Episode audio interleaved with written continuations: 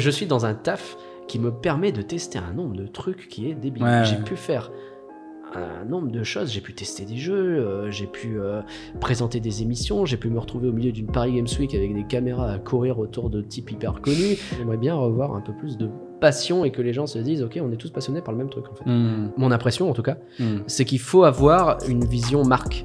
C'est-à-dire que si tu dis, ok, peut-être que je vais pas générer du trafic sur jeuxvideo.com directement, mais que plutôt que d'avoir 200 000 personnes, je vais avoir 1 million 200 000 personnes qui vont suivre le compte Twitter, et donc le nom jeuxvideo.com va résonner. Hmm, Bah à ce moment-là, on a gagné la partie en fait. Ne pas venir avec ce que tu sais faire, hmm. mais venir avec ce qu'il faut faire pour que ça marche à cet endroit-là.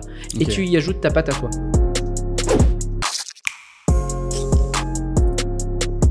Bienvenue dans cet épisode de Playmakers. Je m'appelle Jérémy Pierret et je suis le fondateur de 3KLO, une agence social media et de production de contenu spécialisée dans le gaming et l'e-sport.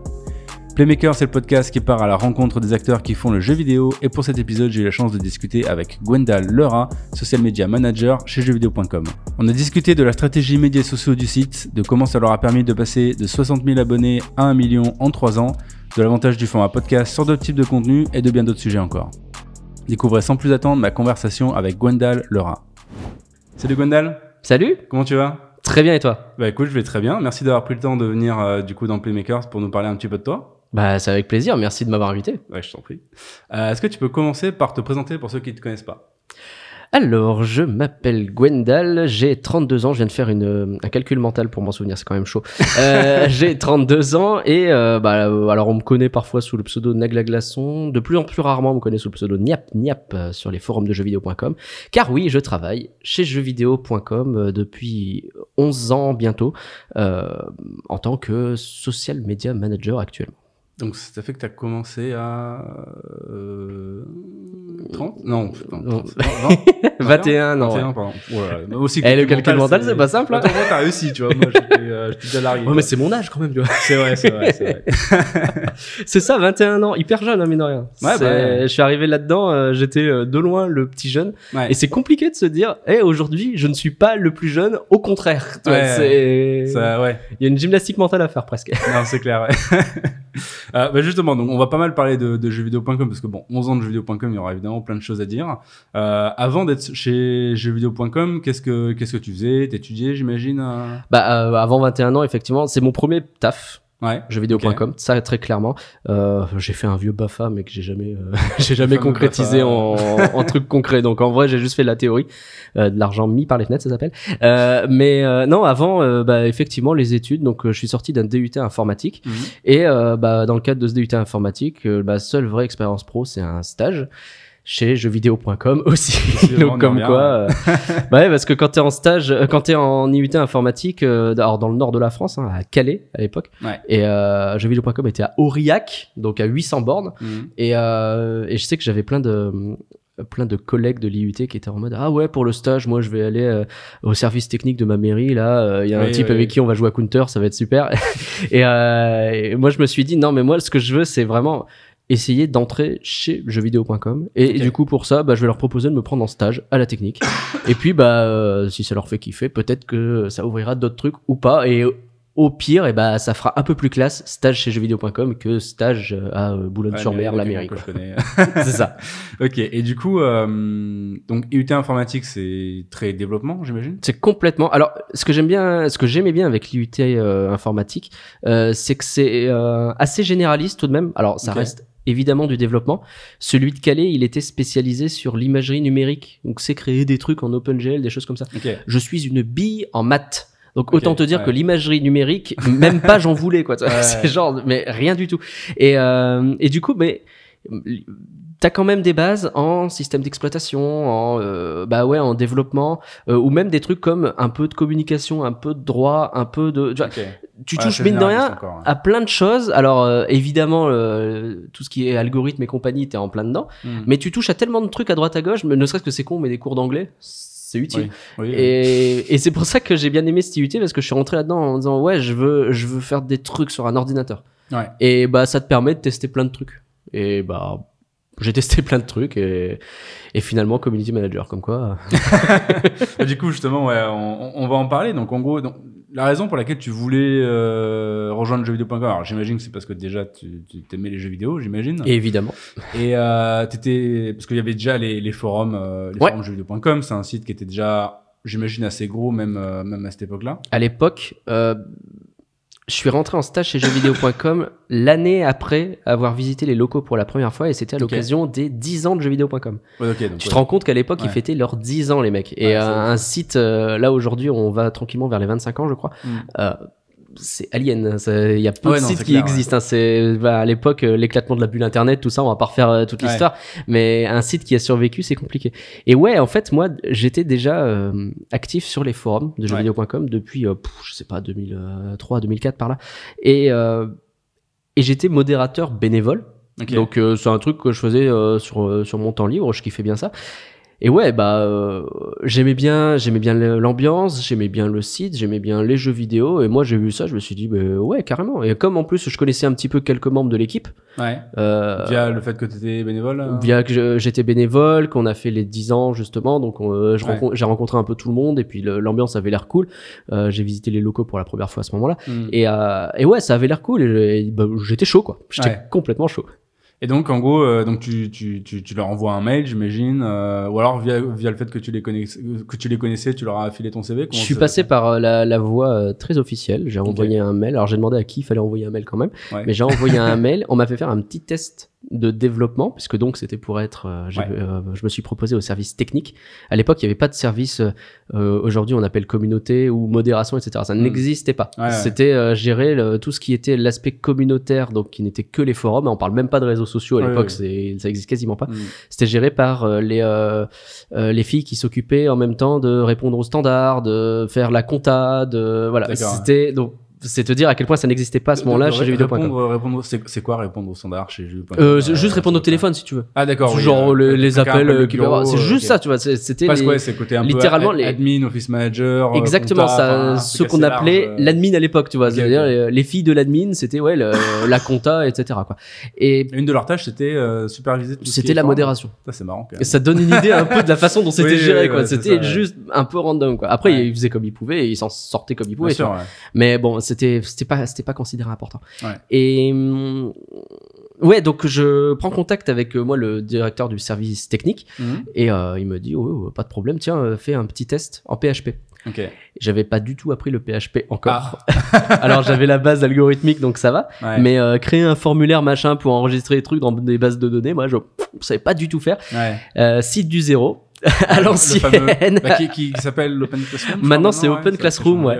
Euh, à l'époque, site du zéro, et euh, bah, j'ai passé euh, une soirée, une nuit à apprendre, regarder, machin, et créer un truc. Je l'ai envoyé, manifestement, c'était bien. C'était ok, ouais. Donc, avec un petit ah, si tu peux le faire avec une, une interface en C, c'est encore mieux, etc. Voilà, déjà, je vais faire du PHP, on va voir. Euh, c'est c'est marrant, moi, c'est le, le moment où je me suis arrêté. J'avais fait un peu bah, tout ce qui est CSS, HTML, bah, justement via le site de Zero à l'époque. Ouais. Et euh, et il y avait un côté un peu, tu fais ton truc, euh, tu double-cliques sur la page HTML, tu vois direct le résultat.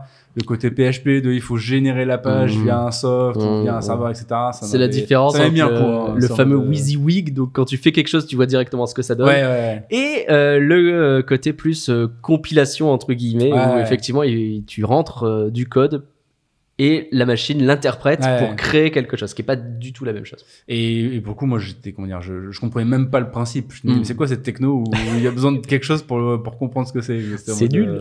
euh, c'est ça, c'est nul. Et puis après, j'ai compris de, bah, tout, tout le côté un peu, les, les, comment dire, hum, bah, HTTP, CSS très fixe, quoi. Tu peux pas, Ouais, c'est ça. Pas de, de variable, pardon. C'est le mot que je cherchais. Donc, euh, bon, tu comprends vite fait pourquoi, mais bon. Bah, C'est la différence entre le web euh, 1.0 et 2.0. C'est ça, ouais. Grossièrement. Qui, qui a, très- on, a, on parle plus de ça maintenant, de web 2.0, 3.0. Plus, euh, bah, c'est plus la mode. on parle de, de, de, ouais, de social media, etc. C'est ça.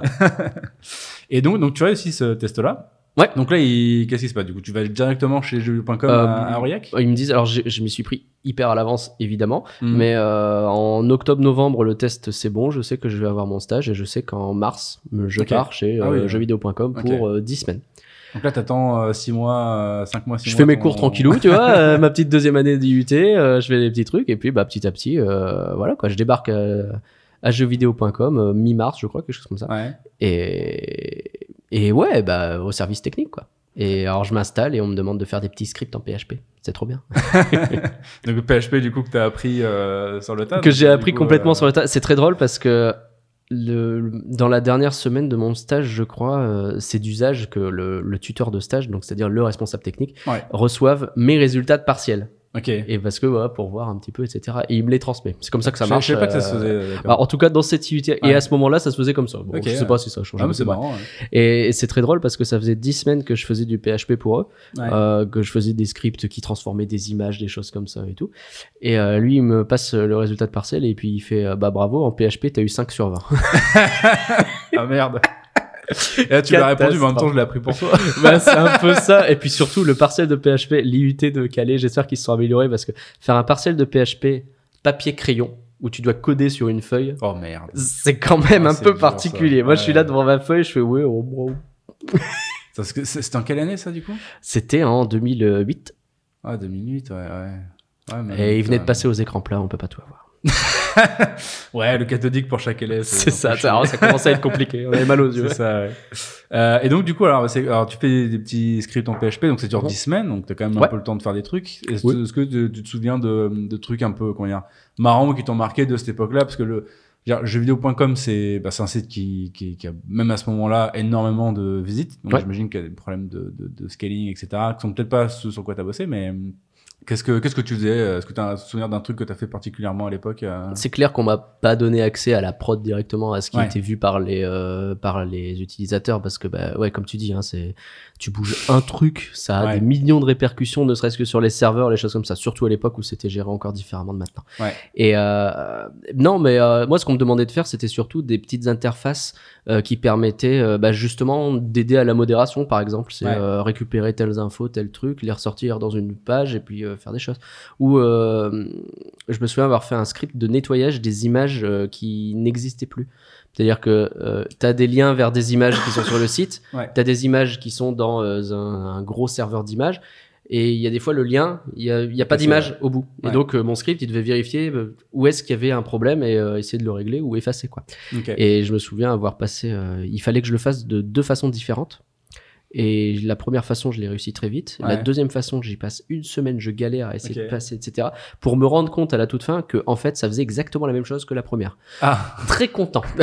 c'est merde. Bah, après, j'ai alors moi, je suis pas du tout un développeur, mais j'ai l'impression que bah, t'as souvent un peu ce côté, bah, la phase recherche, quoi, de dire t'essaies Ouais. des trucs et puis bah, des fois ça marche pas. Ouais. Comme Ah, normalement, t'es euh, censé anticiper un petit peu, mais bon. Oui, mais c'est beaucoup plus euh, facile à dire qu'à faire. Bien sûr, bah en plus je pense que c'est plus, enfin je pense que c'est plus le cas sur des nouvelles techno ou des trucs qui sont pas totalement euh, le PHP. Je pense qu'aujourd'hui on- gens savent à peu près où est-ce qu'on peut aller, qu'est-ce qu'on peut faire avec le. avec le Normalement, ça va, ouais. Mais euh, je pense qu'il y a des nouvelles techno, il y a toujours quelque chose euh, à ce niveau-là. De quand on voit sur le, les développeurs de jeux vidéo, euh, même qui ont des années d'expérience, qui arrivent encore à faire des trucs qui sont cassés, etc. Ou en tout cas qui sont cassés via un afflux de joueurs, etc. Tu te rends Mmh, compte qu'il y a quand même une part mmh, de mmh. un peu, un Ou peu parfois, il y a même pas besoin euh, d'afflux de joueurs. hein. Fallout Oui. 76, euh, on lui fait des coucous. Ah, je devrais ça. pas. et euh, donc du coup, donc euh, donc tu fais tes 10 semaines de stage là. Ouais. Et euh, donc après, qu'est-ce qui se passe? Tu t'enchaînes Je- tout de suite sur un, un boulot Tu finis Pas du tout. Je pars. Alors, à- l'IUT est terminé, ok. j'ai mon diplôme, machin, Ok. content, etc. Et euh, je fais une passerelle euh, vers la fac. Ouais. Donc troisième année de licence informatique, une passerelle qui fonctionne très très bien puisque euh, c'est un sarcasme parce Ah. que j'arrive, il y a certains cours où je suis, euh, je sais faire des trucs, j'ai déjà créé des projets, euh, c'était en Java je crois, je savais faire des projets en Java, Ouais. j'arrive à la fac, on reprend le Java depuis le début, Euh, très bien, Ouais. et inversement, euh, je débarque dans certains cours, euh, j'avais jamais entendu parler euh, de cette histoire et euh, bon bah vous savez déjà faire ça ça ça ça donc on enchaîne ah oui bah c'est bien c'est c'est au point votre histoire ils m'ont demandé de faire de l'allemand j'avais jamais parlé allemand C'est quand même dommage. et ça, ça me- euh, ça me rappelle mon, ma première année de LEA anglais-allemand où je Ouais. demande de commencer. Je me dis, ah, t'inquiète, on reprend les bases. ouais En grammaire, genre littéralement, on reprend les bases de quatrième. ok Et en civilisation, la meuf, elle te fait euh, Bon, bah alors là, je parle en français, mais à, par- à partir de dans deux minutes, je vais parler qu'en allemand jusqu'à la fin de l'année. Je suis en mode, ok. ah ouais euh, Donc, euh, on reprend ouais, la grammaire depuis le début et euh, parler qu'en allemand pendant tout un cours, Oh pendant deux heures à chaque fois, c'est ouais, c'est quand même euh, c'est une gymnastique d'esprit quand même. hein. c'est compliqué ouais c'est Moi, j'étais compliqué plus du côté, je préfère reprendre les bases que, oui ouais tu m'étonnes que je m'ennuie euh, à reprendre la grammaire du début, mais ouais. tu m'étonnes mais ouais bon c'est euh, des fois ça marche pas très très bien quoi mais Ouais. tu sens que cette euh, cette passerelle là elle a été faite un peu au forceps. Donc moi, je- mon année, si tu veux, euh, elle a plutôt consisté à euh, aller à- au cinéma, euh, faire des choses comme ça, Ouais. en me disant oh, je vais commencer à chercher du taf euh, tranquillement. Euh, en gros, moi, quand, une fois que j'ai fait mes 10 semaines de stage, j'ai découvert le monde de l'entreprise, je me suis aperçu qu'en vrai c'était ça que je voulais faire, et pas du tout apprendre. Je veux dire, j'avais fait le tour, et Ouais. j'en avais un peu plein le dos. Quoi. Donc voilà. Donc tu, du coup, tu, tu finis quand même ton année ou t'abandonnes Non. milieu? Ok. Donc Parce que euh, euh, je suis contacté euh, en mars de l'année suivante, Ouais. donc euh, à peu près un an après le début de mon stage. Donc ça doit être en février, mais pour commencer en mars, comme quoi ça va hyper vite. Ouais. Et euh, c'est euh, la personne euh, qui était principalement en charge de la modération, donc parmi les fameuses filles de l'admin, comme on disait, Ouais. euh, cette personne-là qui me contacte et euh, qui me dit, bah écoute, euh, ça y est, on va créer un service pour la modération des forums. Moi, euh, modo bénévole toujours à ce moment-là. À l'époque euh, du 18-25, Ouais. avant qu'il ne soit ce qu'il est aujourd'hui. Ouais. Tu vois, le, le 10-25, c'était encore le petit forum à côté du 15-18. Ouais. Donc c'était assez calme à ce moment-là. Mais euh, depuis un petit moment, en plus je connaissais la boîte, en plus je connaissais les gens. Elle me dit, écoute, bah viens, on a besoin d'un service, on a besoin de lancer ce service, il nous faut quelqu'un, c'est parti quoi. Donc euh, tu peux commencer quand? Euh, Bah au- le temps d'arriver, etc. Euh, Ça peut être dans la semaine prochaine? Ah, c'est Aurillac quand même. il faut quand même que je cherche un petit peu. Il Ouais. m'a fallu deux semaines et demie, trois semaines de battement et Ouais. début mars 2009, je commençais. Et donc, donc tu commences en CDI chez. Euh... Alors CDD puis CDD CDI, au début, ce qui ouais, était à l'époque. Ouais, ouais. Bon, ce qui se fait encore beaucoup aujourd'hui, j'ai l'impression. Encore. À Webedia moins pour le coup, mais sinon ça se fait. Ouais.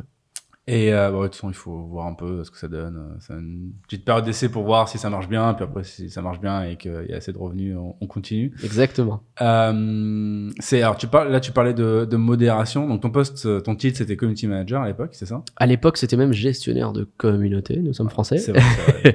mais euh, non, c'était écrit comme ça dans mon contrat Ouais. et et, euh, et euh, de communauté avec un S Ah, parce qu'il y en a plusieurs Ouais, oui. sur jeuxvideo.com. euh, sont très différentes d'ailleurs. ben oh oui, oh Ouais. oui. Bon ça, on pourra en parler, c'est très intéressant. Hmm. Mais ouais, euh, ça se bornait à de la modération et du euh, comment dire. euh, du SAV, mais sauf qu'il n'y a pas de vente. Tu vois ce que je veux dire? Oui, C'est du, oui. du relation client, quoi. Ouais, le répondre aux mails, ouais. euh, du support, voilà, Ouais. c'est ça. Donc euh, c'était beaucoup de choses comme ça, avec un petit peu de recherche produit, dans le genre, ah, tel, euh, telle, euh, telle page du site, les avis lecteurs, on aimerait bien les faire évoluer, qu'est-ce qu'on aimerait faire pour les faire évoluer? Il y avait un petit peu de ça, et puis quand ils avaient du temps, ils s'occupaient de nous, mais en vrai, euh, ça passait toujours en dernier. Ouais. Donc euh, bon. Ça a été comme ça pendant, euh, pendant, euh, pendant très longtemps. hein. C'est que Ouais. en 2013, quelque chose comme ça, que j'ai commencé à pouvoir toucher à du réseau social. Donc euh, j'ai été, mine de rien, euh, modo modo pendant Ouais. euh, assez longtemps. ouais. Et du coup, comment comment ça se passe cette ce côté? Donc c'est quand tu dis modo, c'était même pas genre par exemple, je sais pas, essayer de faire en sorte que les gens soient plus actifs sur les forums. Ça faisait partie de ce que tu appelais la modération ou c'était purement non c'était purement Purement il y a- sanction. Il y, a un afflux. Alors- d'accord, ok. Il y a toujours eu une espèce de dualité. Normalement, on est censé euh, sanctionner d'un côté et animer Ouais. les communautés. Ce qui du coup équilibre un peu et ce qui fait que les gens se disent pas ah, t'es juste un connard qui modère. Voilà. voilà quoi. Ouais. Sauf que quand tu es sur jeuxvideo.com, t'as pas besoin beaucoup d'animer pour que les gens soient là. Ouais. surtout à cette époque-là. Et euh, bah, on avait tellement à Un faire. peu que le rôle du méchant quoi du coup au final. C'est ça, c'était beaucoup beaucoup méchant et parfois on essayait, on a réussi à de créer euh, un concours une fois de temps en temps. Je me souviens d'un blind test, je me souviens de, des JO des forums. On faisait euh, en aidant les euh, les modos bénévoles euh, pour l'organiser, mais c'était Mm. quand même beaucoup beaucoup de la modération. Après, euh, euh, l'animation justement se faisait via les modos bénévoles. Ouais. Mine de rien, on parle de plusieurs centaines de personnes. Ouais, Donc bah, euh, ça fait y, du y monde. avait combien à- ça fait- Là aujourd'hui, euh, il y a énormément, énormément de forums. J'imagine qu'à l'époque, il y en a déjà beaucoup. Tu te souviens de à peu près combien de forums différents il y a à ce moment-là? C'est compliqué à dire dans le sens où c'est. On parle de quoi? Je sais De qu'on on parle, on parle de 30, non, 200, on parle de plusieurs dizaines de milliers. Euh, parce qu'en fait, euh, sur jeuxvideo.com, t'as un forum par jeu. Ouais. Oui. Donc euh, et- dès que le jeu est rentré dans la base de données. euh, c'est ça. Et à, et à ok. cette époque-là, on avait euh, comme euh, point d'honneur de mettre tous les jeux, Ouais. d'essayer d'être le plus exotique. Ouais. Aujourd'hui, c'est plus le cas du tout.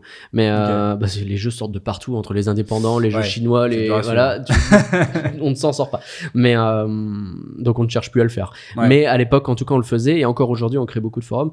Donc je sais pas combien on était au- avant et combien on est aujourd'hui, mais en tout cas, c'est en plusieurs dizaines de milliers. Après, tous ces forums sont pas actifs, évidemment. Il y en a Bien qui sont complètement Il y en vides. Mais euh, mais on parle de plusieurs dizaines de milliers de messages par jour, parfois plusieurs centaines de milliers de Mhm. messages par jour. Donc il faut du monde pour euh, gérer ça et, euh, et à ce moment-là, l'idée principale qui dominait, c'était il faut que les communautés se gèrent parce que ce sont les gens Hmm. qui sont dans les communautés qui savent le mieux comment fonctionne leur Ouais. communauté.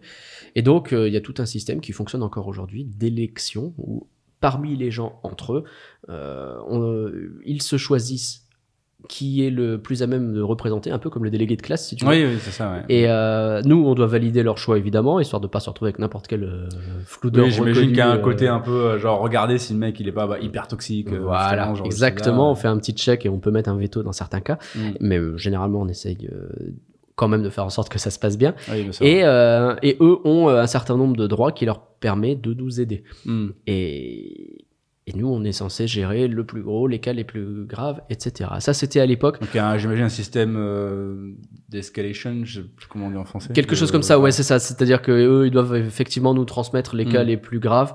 Euh, on Bah, peut aussi intervenir est mise en directement. danger des autres, etc. J'imagine que c'est pas les bénévoles qui gèrent ce genre Évidemment, de choses-là, ouais. et évidemment. Et hum, aujourd'hui, c'est beaucoup moins vrai parce qu'il y a beaucoup plus de salariés qui s'occupent de ça. Hmm. Et du coup, le, le rôle des modérateurs bénévoles, euh, petit à petit, euh, c'est beaucoup plus de l'animation, justement, Ouais. puisqu'ils Hmm. sont avec leurs potes et qu'ils délirent avec leurs potes. Et, Ouais.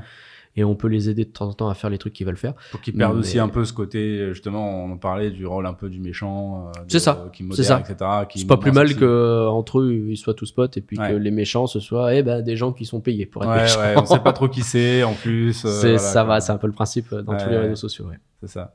Et euh, donc là, pendant longtemps, tu étais le seul employé qui gérait ce chose-là Seul, en, non. En dehors des. Non, On était, on était plusieurs. euh, alors ça dépend, mais on était. euh, ça a bougé avec le temps, donc te donner des chiffres c'est compliqué.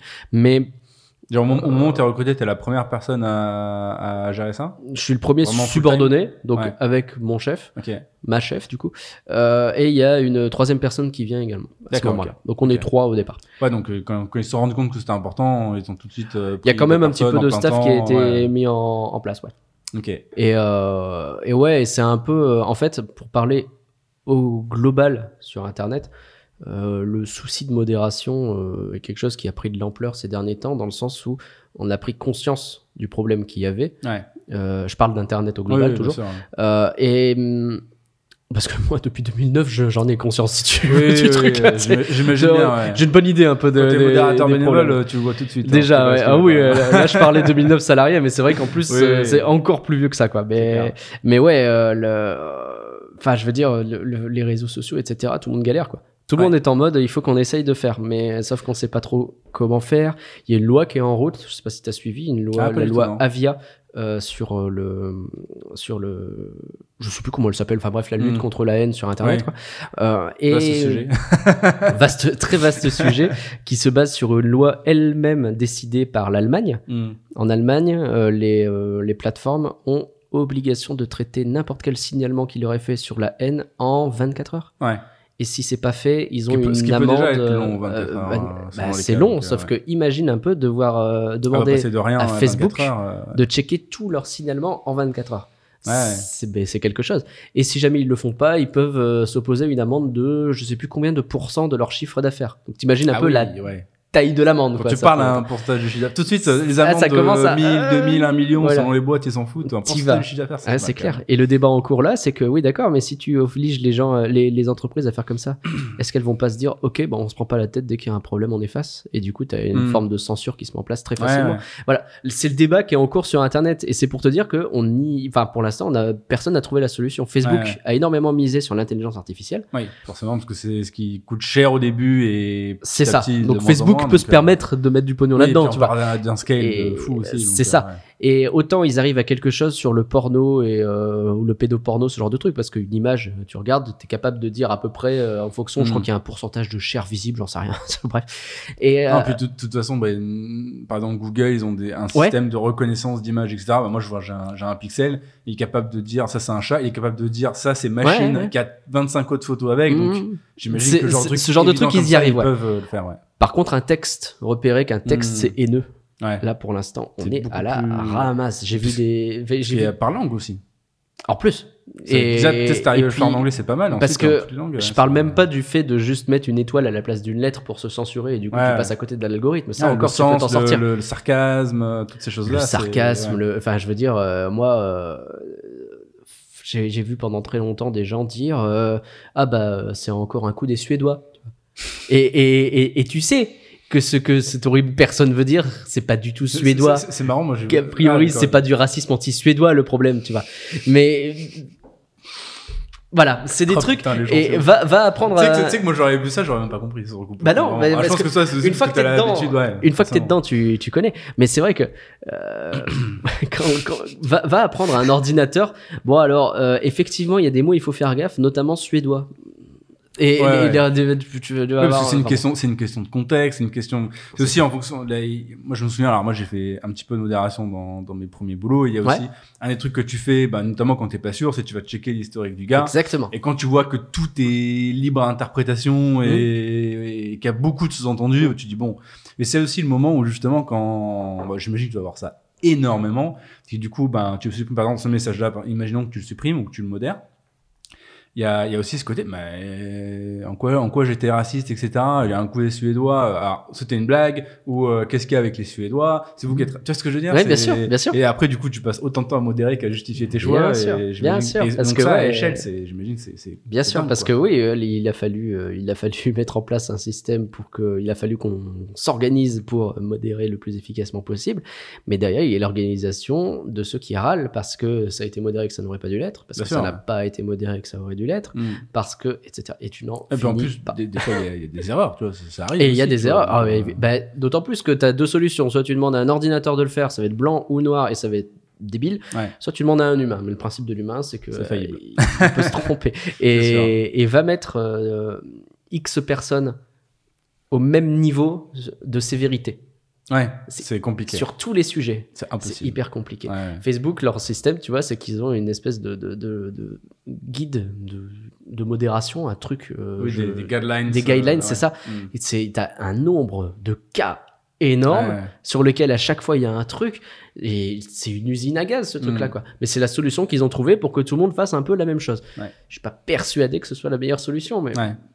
Oui, c'est. va trouver la bonne solution pour l'instant euh, personne ne l'a quoi Et euh, d'ailleurs, c'est un truc sûrement que tu as vu, mais euh, donc on a parlé d'IA avec Facebook et je pense qu'effectivement il y a beaucoup d'IA, mais il y a aussi des, bah, des vraies personnes qui Ouais. checkent des trucs. Et j'imagine que tu as vu cet article euh, qui parlait un peu des, bah, des, des, des, conditions des gens qui, parce qu'en fait ils voient le pire de l'humanité Ouais, toute la journée. Donc il y en a plein qui, qui, qui ont communiqué autour de ça en disant bah, c'est c'est un taf horrible quoi. ouais, ouais. Euh, vous, je sais pas si c'est, je sais pas si c'est à ce niveau-là, mais comment vous gérez un peu ce côté euh, parce qu'il y, a- c'est il y a beaucoup de négatifs. En fait, tout ce que tu reçois de la modération, Ah ouais. c'est pas euh, des, Ah des- bah, des fleurs et des on t'envoie pas les quoi, meilleurs messages c'est clair euh, c'est clair Comment, comment tu gères un peu ce côté de, bah, de, de voir ça et sans, sans, sans se dire que l'humanité c'est de la merde, tu vois ce que je veux dire c'est- Oh bah tu te dis que l'humanité. ça j'ai plus foi en l'humanité depuis mon deuxième jour. hein, ça je suis désolé. Mais euh, non, euh, le non en vrai, euh, alors par rapport à un Facebook par exemple ou Google aussi Google Images Ouais. qui doit modérer les images. Imagine un peu. Mm. Euh, nous c'est beaucoup moins, c'est beaucoup moins du visuel, c'est plus de l'écrit. Donc Ouais. déjà il y a moins ce côté. Mais c'est vrai que j'ai vu des T'es articles. euh, hardcore euh, visuellement. Ouais. J'ai des articles, les mecs qui passent leur vie à regarder comme ça des images, ils ont des syndromes euh, dignes des PTSD quoi. On en est là. hein. Mm. Et bah ouais, ben ouais, vu les trucs que j'ai pu voir passer moi-même, Ouais. euh, imagine le, le, ce- le- le- la nuit des attentats euh, à Paris, Mm. où euh, les premières photos du Bataclan de l'intérieur, celles Ah qui bah, depuis ont été largement, bah on, être on, a bien dû les modérer nous, tu vois. Et donc vous, vous voyez sur votre forum, il y a des gens qui partageaient ce genre de choses. Il y avait des trucs qui ont traîné, alors très vite. Ouais. J'aime autant te dire que c'est pas resté, hein, parce que. Oui, là, euh, tu, il y a pas de blanc ou noir. Et Machin, sur le coup, c'est noir tout de euh, suite et sur ouais, le coup, on était tous sur le pont ce- cette nuit-là, Ouais. évidemment. Donc, euh, enfin, je veux dire, euh, là, là, là, c'était du napalm. Et je, Mais- trouve, je, trouve, je trouve ça fou. Genre, les, genre, les gars, vous avez un site de jeux vidéo. Ouais. Et il y a un attentat à Paris. Et il faut que vous soyez sur le pont. C'est complètement. Bah, parce que- Parce que dès la base, en quoi. fait, dès la, à, la- base, jeuxvideo.com, c'est peut-être le premier réseau social français, tu vois. Ouais, ouais. L'un des premiers. Bon, c'était des Mm. forums. Ouais. Et euh, pour moi, un forum n'est pas un réseau social. Mais ce que je veux dire, c'est que euh, c'est plein de gens qui se regroupent à un seul endroit et à un moment donné, bah, quand ils ont euh, parlé du dernier Zelda et du Final Fantasy, Ouais, ils veulent parler d'autres trucs. peut-être tu peux ouais. parler d'autres choses. Et ils te Mm. demandent est-ce que vous pouvez faire un forum de blabla où on pourrait parler de tout et n'importe quoi? Bon, Ouais. ok, pourquoi pas. Et puis tu l'as créé, et puis tu le scindes en 5 parce qu'il est trop gros. Et donc Mm. là, bah, tu as 5 forums blabla. Certains plus actifs que d'autres, Ouais. certains plus compliqués à gérer que d'autres. Mm. Mais euh, pourquoi, enfin, c'est parti de là et maintenant que c'est là, les, les, les gens discutent quoi. Et le plus compliqué, c'est de le gérer. Et puis, et puis c'est ça, de, dans, dans les forums, j'ai l'impression que c'est souvent euh, ce qui est le plus. Euh, ce qui marche le mieux ce côté-là, parce que effectivement, en fait, la raison pour laquelle ils viennent, c'est pour une passion commune, Mhm. et la raison pour laquelle ils restent, c'est un peu pour ce côté humain, de parler entre eux, etc. Et effectivement, au bout d'un moment, t'as une limite avec le jeu. C'est des communautés en fait. Hmm. Les mecs se connaissent, et je dis les mecs, je devrais dire les filles aussi, mais hélas, c'est beaucoup les mecs pour le coup. Ouais. Euh, ils se connaissent et euh, bah c'est un peu le c'est un peu moi j'aime bien voir ça comme euh, comme un, un genre de, de wargame Ouais. c'est-à-dire que c'est euh, plein d'espaces très différents qui ont chacun des communautés très différentes qui en plus élisent leurs représentants Ouais. Euh, et euh, bah parfois il y en a qui euh, vont se faire la gueule entre plusieurs il y en a qui vont bien s'entendre entre Mm. communautés tu vois ça peut être Ouais, intéressant et puis dans une même communauté tu as des sous-groupes certains qui sont plus d'accord entre eux sur certains trucs etc et euh, et quand ça fonctionne comme ça, c'est intéressant parce que bah, euh, à partir du moment où nous on est là pour un peu contrôler que ça se passe bien, Oui. T'as des Donc échanges qui se en font, t'as euh. des gens qui discutent et euh, t'as euh, enfin des rencontres qui se sont faites, des couples qui se sont formés, des enfants jeuxvideo.com, je sais pas Ouais. combien il y en a, mais on avait fait on ouais. avait fait une émission spéciale à la Saint-Valentin euh, à propos des forums à l'époque euh, où on parlait justement des rencontres qui avaient été faites grâce au forum. ok. J'ai reçu un nombre de témoignages qui est débile quoi. Ouais. Mais bah ouais, les gens euh, font des rencontres et, et, et c'est intéressant de voir ce que ça donne. Et, et moi, ce truc-là, je trouve ça, mais je trouve ça génial. C'est ça qui est beau dans Internet, tu vois. Ouais, c'est bah c'est de pouvoir avoir des communautés de personnes par rapport à un réseau social où quand tu crées ton compte, le contenu que tu vas avoir est centré autour de toi. C'est Mm. ce que tu aimes, euh, c'est ce que tu suis et euh, c'est les gens qui t'aiment, tu vois. Ça gravite autour de toi. Ouais. Un forum, c'est tu viens pour parler de Zelda 2, j'en Mm. sais rien. Là, le, le sujet, c'est le sujet justement, c'est pas toi. Donc, Ouais, il faut ouais. que tu viennes te greffer. Donc, tu as toute une approche de je suis nouveau, est-ce que je vais être bien accueilli Euh, Comment ça se comporte ici Est-ce que ça a Ouais, plutôt tendance à humaines de bien écrire euh, Exactement. On revient au collège de comment je m'intègre à un groupe, euh, Exactement. etc., les rituels. Avec ce côté parfois un peu élitiste de justement, sur les forums, ça a tendance à bien écrire. Parce que Mm. si tu écris mal, t'es vu comme le petit nouveau qui sait pas écrire, va-t'en quoi. Ouais, ok, d'accord. Ce ça, un- ça un- fait partie de ton rang social, on va dire. Un de- peu, ouais. Et donc du coup, pour être reconnu, là, bah, c'est pas sur ton nombre de followers, c'est juste euh, combien de personnes vont te répondre. Ouais. Et euh, est-ce qu'on va te reconnaître quand on parle de toi ouais. Euh, Ce genre de choses. ce genre de choses-là, qui Voilà. est une genre de preuve sociale. Évidemment. Donc c'est des, c'est des trucs comme ça et, et ça peut être intéressant, mais par contre, oui, ça peut mener à des dérives, c'est clair. Hmm. Et, et c'est le plus compliqué. Mais c'est, c'est, je trouve que ce serait, euh, ce serait, euh, ce serait un énorme gâchis de dire, bah, on n'arrive pas à le faire, on arrête. Tu vois. Alors, ju- alors justement, ça tombe hyper bien parce que c'est une question que je voulais te Bah poser. ouais. Euh, donc il y, a cette problématique là. Il y a en, en plus y a, y a ce côté en fait la modération il faut en avoir parce que sinon ça part euh, Ça, évidemment. part en couille. Et, euh, et j'ai l'impression que c'est un peu comme le support. C'est un truc que tu dis, tout le monde sait qu'il faut en avoir, mais personne n'a envie de mettre d'argent dedans. Ouais. Parce que idéalement, en fait, tu voudrais faire quelque chose qui en a pas besoin. Ouais. Donc, euh, du coup, tu essaies de faire des services de mieux en mieux pour réduire le support. Euh, le but, voilà, c'est pas de balancer des gens au support, c'est d'essayer de réduire cette chose-là. Ce qui est euh, à la fois une bonne chose et à la fois une mauvaise chose, parce qu'un bon, une bonne expérience de support, c'est aussi quelque chose qui fait, bah, qui fait du bien à la marque. Et euh, bah, il y a beaucoup de, beaucoup de, de, de jeux et d'éditeurs qui commencent à, à arrêter d'utiliser des forums. Donc euh, il y a bah, Riot qui l'a fait euh, il y a un peu plus d'un an. Euh, Il y a plein d'autres exemples avant. Il y a PlayStation, il y a pas longtemps. PlayStation justement plus Mm. récemment. Euh, en plus, la, la, la communication de PlayStation était un peu genre on ferme les forums, continuez sur les médias sociaux. C'était un peu. Je- après, je, je, connais, je connais pas la, la fréquentation de ces forums. Ça se trouve, c'était vraiment désert, plus personne n'utilisait. Mmh. Auquel cas, personne se sentira vraiment euh, offensé, on va dire. Mais, euh, mais ouais, ça faisait un peu en mode. euh, C'était arche, je trouvais un petit peu. Ça Après, avait peut-être qu'ils fait, avaient euh, communiqué sur d'autres trucs avant. Mais... Ça avait fait grand bruit sur un média ciné américain. Je ne sais plus du tout quel est le nom de ce site, Ouais. mais qui avait fermé leur forum de la même façon en disant suivez-nous sur les réseaux sociaux. Ouais. Et bah ça a créé des, des espèces de d'orphelins entre guillemets de gens qui voulaient pas des médias sociaux qui ont tenté de recréer leur forum à part euh, pour, euh, pour euh, pour continuer quoi. Ouais, mais je sais qu'il y, a- il y a eu ça, il y a eu ça avec euh, avec League of Legends aussi, où quand les Ouais, forums sont fermés, forcément ça a gueulé, etc. Donc euh, ce que euh, ce que Riot a fait, eux, ils ont créé un Discord. Ouais. Qui est qui a certains points communs avec l'aspect des forums, mais qui est quand même relativement différent sur d'autres aussi. Mhm. Donc c'est ça, ça remplace pas totalement, mais je pense que c'est une meilleure alternative que de dire euh, suivez-nous sur Twitter, quoi, par exemple. c'est déjà un petit peu mieux oui. C'est au moins t'as trouvé une alternative qui est voilà, qui est, qui est qui est encore une fois parce que il y a ce côté. euh, au final, c'est exactement ce que tu dis. C'est il y a ce côté. Les réseaux sociaux, bah, suivaient PlayStation. Donc, en fait, c'est Mm. encore une fois autour de PlayStation, quoi. Donc, les forums, c'était peut-être justement des forums des jeux, etc. Euh, Discord, c'est un peu plus aussi, comment dire, euh, c'est un peu plus les gens entre eux qui discutent, même si le sujet, là, pour le coup, c'est Mm. pas mal League of Legends. Comment, quoi, alors, ma question pour, tout ça pour arriver à ma question qui est, qu'est-ce que tu penses un peu de ces, de ces moves-là et qu'est-ce que tu penses, parce que la, la, la, la raison majoritaire, c'est il n'y a pas assez d'activité ou, ça- ou ça justifie pas euh, le, parce Mhm. qu'après il faut ma- maintenir la plateforme. etc. Ça, quand il n'y a pas de- d'activité, oui, c'est, je peux concevoir que ce dur. soit euh, du pognon à mettre dans un truc qui te rapporte rien, quoi. Et du coup, mais, mais comment dire, le, pour moi, la baisse d'activité, c'est un symptôme. Vois ce que je Mhm. veux dire, c'est il y a quelque chose qui est arrivé pour qu'il y ait cette baisse d'activité-là. Ça peut être juste un changement d'usage, donc ce que je pense beaucoup pensent. Est-ce que toi, tu, tu penses que euh, c'est le cas, que c'est un changement d'usage? Maintenant, il faut qu'on va aille sur les médias sociaux parce que c'est la façon dont les gens veulent communiquer. Les gens ne veulent plus des forums. Mhm. Et quand je parle des gens, je parle vraiment au Bien sens sûr. large.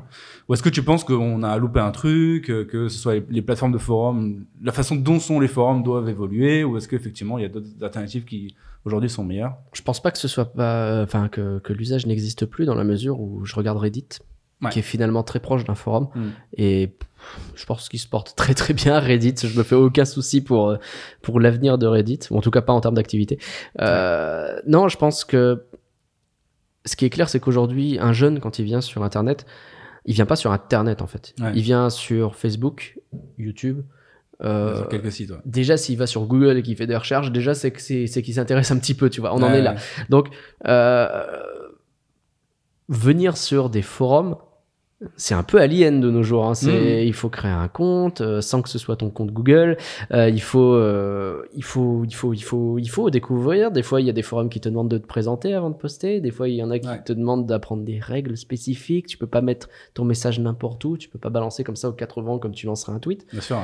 c'est là c'est une sacrée gymnastique un sacré truc à apprendre quoi pour pour rentrer là dedans Et Alors- aussi le côté créer un forum qui sont les premiers. Parce que personne ne veut venir sur un forum où il n'y a personne.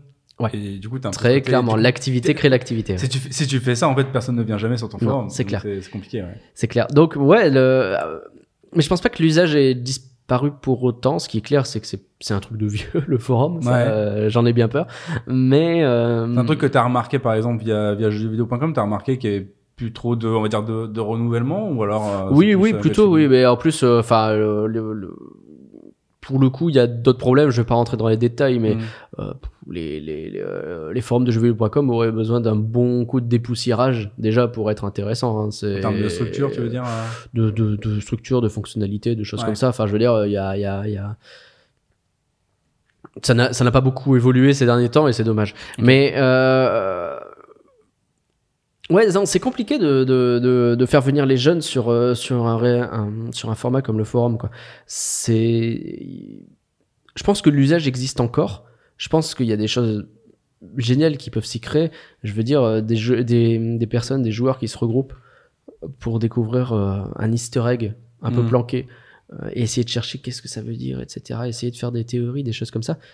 Ça n'existe que sur des forums, ça, tu vois. hmm. C'est quand tu apprends que ces trucs-là existent, ça vient de Reddit, ça vient de Resetera, ça vient Ouais, de ce ouais. genre de trucs, tu vois, c'est des forums. Oui, c'est pas des mecs qui font des tweets. et Tu fais pas ça sur des tweets. Parce que Mm. sur un tweet, tu vas potentiellement parler avec. euh, bah, tu parles avec PlayStation, PlayStation ne te répond pas. Tu parles pas forcément avec les autres fans de PlayStation, c'est Mm. plus compliqué. Donc, En tout cas, c'est pas fait pour. Ouais.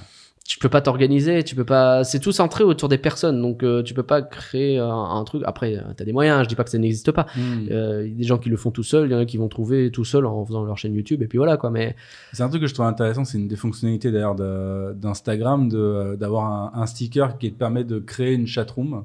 Je ouais, sais pas si t'as vu ce- passer ce truc-là. pas du tout pour le coup. En gros, c'est genre bah, un peu comme les stickers de sondage, etc.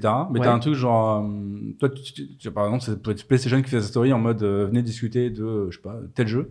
Et en gros, c'est euh, t'appuies dessus, en fait, ça te fait rejoindre une chatroom avec tous les gens qui ont cliqué dessus, et du coup, ça crée une chatroom sur un, un sujet spécifique qui est du coup un Mm. peu cadré par la, la story que t'as fait. Alors, ça remplace pas, mais ça, ça fait un pas vers euh, faire en sorte que les gens qui suivent ta page puissent parler entre Mm. eux plus que juste euh, via un commentaire. Les réseaux sociaux sur le point de réinventer les forums, quoi.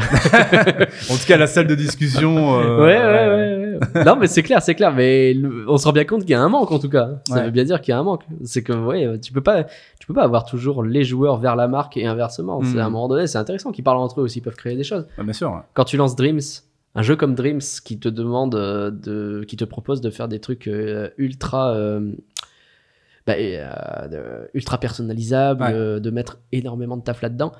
euh, pour que ça pour qu'il y ait de la promo entre les gens pour qu'il y ait alors de l'entraide peut-être on sait pas Ouais, ouais. alors, t'as as des leaderboards, c'est des trucs comme ça qui existent, qui permettent de s'en sortir. Mais un bon forum, c'est quand même ce qu'il y a de plus efficace pour ce genre de situation. Et bon, Ah, puis il y a le côté aussi un peu où euh, un forum, un post, etc., en, ter- en termes de référencement, bah, notamment pour tout ce qui est support, alors, combien, combien de gens ont trouvé une solution via un post qui datait d'il y a six mois, un an, en cherchant sur Google, etc. Donc il y a aussi cet aspect-là qui est beaucoup plus support, mais Ouais. même pour le côté... euh, Aujourd'hui, maintenant, t'as énormément de guides sur des jeux, etc. Mais je pense qu'il y a un moment aussi où t'arrivais, t'étais coincé sur un truc, etc. Et puis tu cherches sur Google et évidemment, tu tombes sur un post de- d'un, forum jeuxvideo.com, soit du jeu, soit d'autre chose. Et voilà, c'est arrivé. et des fois sur de des trucs qui n'ont rien à voir avec le jeu vidéo et Aussi, des questions ouais. complètement random et ça arrive chez nous et on fait quoi? Et la solution fonctionne. Tu fais mais en plus ça marche. Incroyable. c'est c'est un truc de dingue quoi. C'est l'expérience. On a tous fait l'expérience sur Google. Mais euh, mais ouais, c'est une encyclopédie formidable Ouais. et particulièrement bordélique en termes de rangement. Tu vois. Ah Heureusement oui, que oui. Google est là pour que Ouais, ouais. pour indexer un peu tout ce Non, c'est clair. que- Bah, d'ailleurs, moi, je me souviens qu'une une des, une des remarques euh, des joueurs de League of Legends sur les boards qu'on avait créé qui. il y avait vraiment un forum un peu old school et ensuite ils ont créé un, un forum qui était plus dans le style de Reddit, qui, en- qui a vachement plu aux anglo-saxons, mais vachement moins aux francophones, qui ont moins l'habitude. Et je me souviens que la critique qu'il y avait sur ce truc-là, c'était la recherche, la barre de recherche, elle fait pas de taf. Elle est nulle. C'était vraiment un pain point, c'est Ah, vrai, parce que du coup, parce qu'en fait, la, la, quand t'as tout le temps le même genre de post qui se crée, t'avais un peu ce côté, genre, mais mec, utilise la barre de recherche, tu vois. C'est un peu l'excuse d'arrêter de créer tout le temps les mêmes posts parce que les habitués en ont marre, ce qui est normal. Ouais. Et quand ta barre de recherche, elle marche de mal, t'as plus cette excuse, donc c'est chiant. J'ai- ouais, c'était marrant, ouais. C'est terrible le nombre de personnes euh, qui me disent, des fois j'ai des collègues qui me disent, ah j'aimerais bien trouver tel truc euh, sur euh, les forums, etc. J'arrive pas, comment je fais, etc. Je regarde, je fais, bah c'est facile, tu vas sur Google, tu fais site Ouais, ouais. forum, et euh, c'est le meilleur outil de recherche qu'on ait. Ouais, ouais, c'est sûr. Parce que bah tu peux pas réinventer Google en vrai. Hmm. Oui, bah, oui, oui. Ils ont mis quelques petits milliards. euh, Oui, et ouais, il y, a eu, il y a eu deux trois, euh, deux, trois investissements. Ouais, on va dire. Au pire, tu vas sur Bing, je sais pas. Si tu te sens aventureux. c'est ça. Euh, ok, bah du coup, on, on a pas mal un peu parlé de, bah, de ton début à jeuxvideo.com, donc qui était du coup très euh, centré forum. Donc j'imagine du coup que ça a évolué par la suite. Ça a pas mal évolué, ouais. Le jour où je me suis aperçu qu'il y avait un, un stagiaire qui s'occupait de, de faire des tweets de temps en temps et que moi, c'était pas du tout mon rôle de faire des tweets, Ouais. euh, j'ai commencé à dire, mais on est sûr quand même. et, euh, et ouais, en fait, j'ai fait un peu de forcing. En, euh, dans les dates aujourd'hui, ça je crois que c'est fin 2013, quelque chose comme ça. Hmm. Fin 2014 plutôt. Euh, j'ai fait un peu de forcing en disant euh, bon, j'utilise Twitter depuis. Ah, faut, faut savoir que je suis le community manager qui a commencé le plus tard sur les réseaux sociaux du monde. Ok. C'est-à-dire que moi, les réseaux sociaux, je voulais pas y toucher, je voulais pas de smartphone, je voyais pas l'intérêt. Ouais. Et j'ai créé un compte Twitter en. Ouais, ça doit être en août 2013, quoi. Donc Mm. euh, j'étais CM depuis 4 ans. Ok. Et alors, euh, Ça- Facebook. ça- ça- euh, pour, pour, pour quelle raison Vie privée Ça te parlait pas Tu croyais pas À l'époque, je voyais pas l'intérêt en fait. Ok. Je pense que c'est euh, typiquement le type qui vient des forums, qui a connu que les forums, et Ouais, euh, ok, non, non, mais je veux pas aller sur les réseaux sociaux, euh, je vois pas l'intérêt quoi. Ok. ok. Et techniquement, je pourrais encore tenir le même discours aujourd'hui. C'est juste que bah maintenant, euh, c'est mon taf de le faire, et puis que oui, il y a un intérêt quand même sur les réseaux sociaux, Ouais. il est différent. Et du coup, ouais, je fais un peu de forcing et je fais ouais, bah le compte Twitter jeuxvideo.com à l'époque, il y a 60 000 followers et euh, Ouais. on fait du, euh, c'était du, du, du relais automatique d'articles si tu veux. Hmm. Donc il y a même pas de visuel, etc. Enfin, c'était nul. euh, Un, un flux RSS mal Pas fait. très engageant, ouais. Pas très. Et, euh, et de temps en temps, on s'en servait, on faisait un tweet manuellement pour des événements spéciaux, mais il y avait Ouais. quasiment pas de réponse puisque bah, c'est un flux RSS nul. Ouais. Malgré 60 000 followers, ce qui est déjà pas mal. hein. On aime- Ouais, bah, tout je pense monde- que beaucoup aimeraient avoir 60 000 retrouvaient, euh, followers. ouais, hein. c'est clair. Mais euh, je me propose du coup, euh, et bon, vas-y, on tente quoi. Et, euh, et ben ça a pas trop mal marché. On est aujourd'hui à va. 1 million d'eux, euh, quasiment. euh, euh, on s'en sort pas trop mal. On est copié par plein de gens. Bref. Euh, non, mais euh, ouais, euh, ça a été. euh, euh, ça a été un, un vrai bonheur parce que euh, en fait j'ai eu euh, une double chance c'est que j'ai commencé sur un compte jeuxvideo.com à 60 000 followers Mm. c'est-à-dire que je débarque pas T'avais une base, quoi. à zéro Hmm. Mais justement, avec un compte qui était tellement attendu par personne et que personne regardait, que j'ai pu faire mes petits tests tranquilles dans mon coin. Ouais. J'ai pu apprendre sur le tas tranquillou. Avec assez de data, parce que t'as 60 000 mecs qui te donnent du Ouais. feedback, euh, qu'ils le veuillent ou non. ouais. Exactement. Et du coup, faire mon petit bazar et puis me rendre compte, ok, ça, ça marche, ok, ça, ça marche pas, ok, plutôt telle heure, ok, pas à telle heure. Mm. Euh, je veux dire, euh, j'ai passé une semaine à enregistrer les résultats de chaque tweet à la main, Ouais. à chaque heure, en testant les heures pour faire des graphiques, etc. Pour faire moi-même, tu sais, les fameux petits benchmarks de il faut poster à telle Ouais. heure, etc. J'ai fait, je vais le faire moi-même, ce truc-là. Mm. Et donc, j'ai passé une semaine qu'à ça. Et, euh, et en découvrant, et puis petit à petit, je l'ajuste, et puis, euh, et voilà. Et, euh, et ouais, de ça à euh, décider que bah, c'était peut-être pas pertinent de mettre un lien vers l'article et de pas mettre l'info directement dans un tweet, Mm. euh, à découvrir que ah, bah, peut-être que si on pouvait faire des vidéos nous-mêmes, euh, plus tournées sociales, euh, plutôt que les vidéos de la, de la rédaction qui sont pensées pour le site et pas Ouais. du tout pour les réseaux sociaux, on peut peut-être avoir de meilleurs résultats Mm. Plein de tests comme ça. J'ai appris le sous-titrage euh, en vieux van, comme euh, comme un vieux fan subber, euh, Ouais, ouais, ouais. mais pour faire des trucs Lego. Ah, ah. euh, plein de choses différentes dans lesquelles j'ai mis les mains Mm. et qui m'ont permis de. Bah, on m'a laissé ma chance, on m'a laissé tester, on m'a laissé faire des trucs. Oui, Et- ce qui est, ce qui est, ce qui est rare. ce qui est rare. Et, et j'ai eu des résultats et tout le monde en est maintenant très content. Et bah, moi le premier, quoi. Moi le premier. Et euh, alors ju- justement, il y a un truc qui est intéressant, notamment sur ce que tu disais au début, c'est que euh, il y, a- il y a une équation des, euh, des sites bah, comme jeuxvideo.com, Gamecult, etc., qui est réseaux sociaux égale trafic sur le site égale argent des pubs. Si je, Ouais, conneries, bien tu sûr, me dis, bien mais j'ai l'impression que c'est un peu le. Idéalement, il faudrait que ça marche à peu près comme ça. C'est l'idée de base, ouais.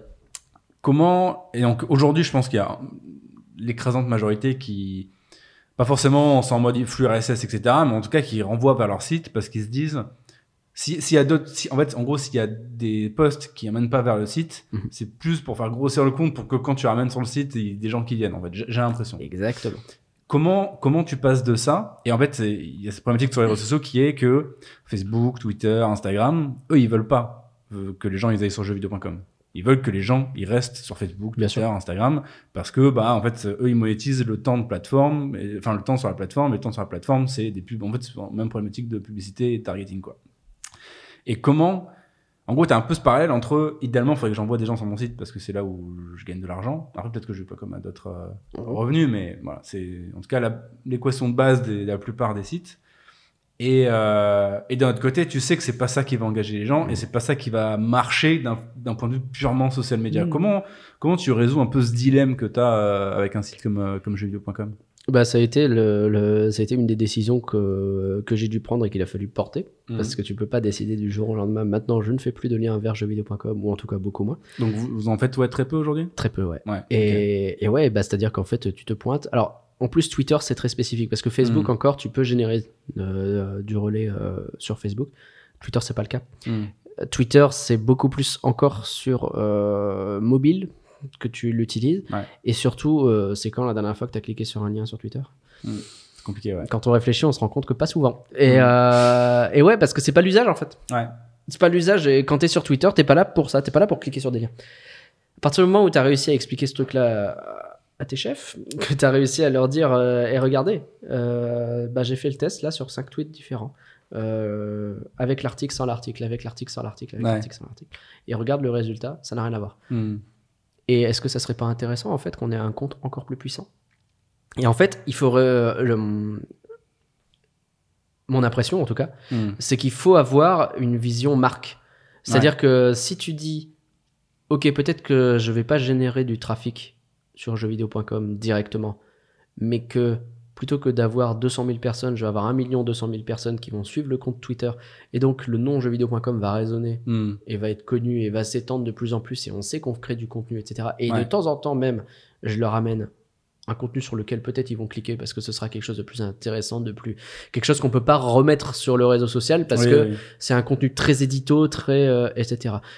Bah, à ce moment-là, on a gagné la partie en fait. Ouais. Et quelque part, euh, quand tu as une rédaction qui s'aperçoit que bah on va pas remettre un lien vers l'article quand on dit que FF7 il est repoussé de 6 mois Mm. parce que ça n'a pas vraiment d'intérêt.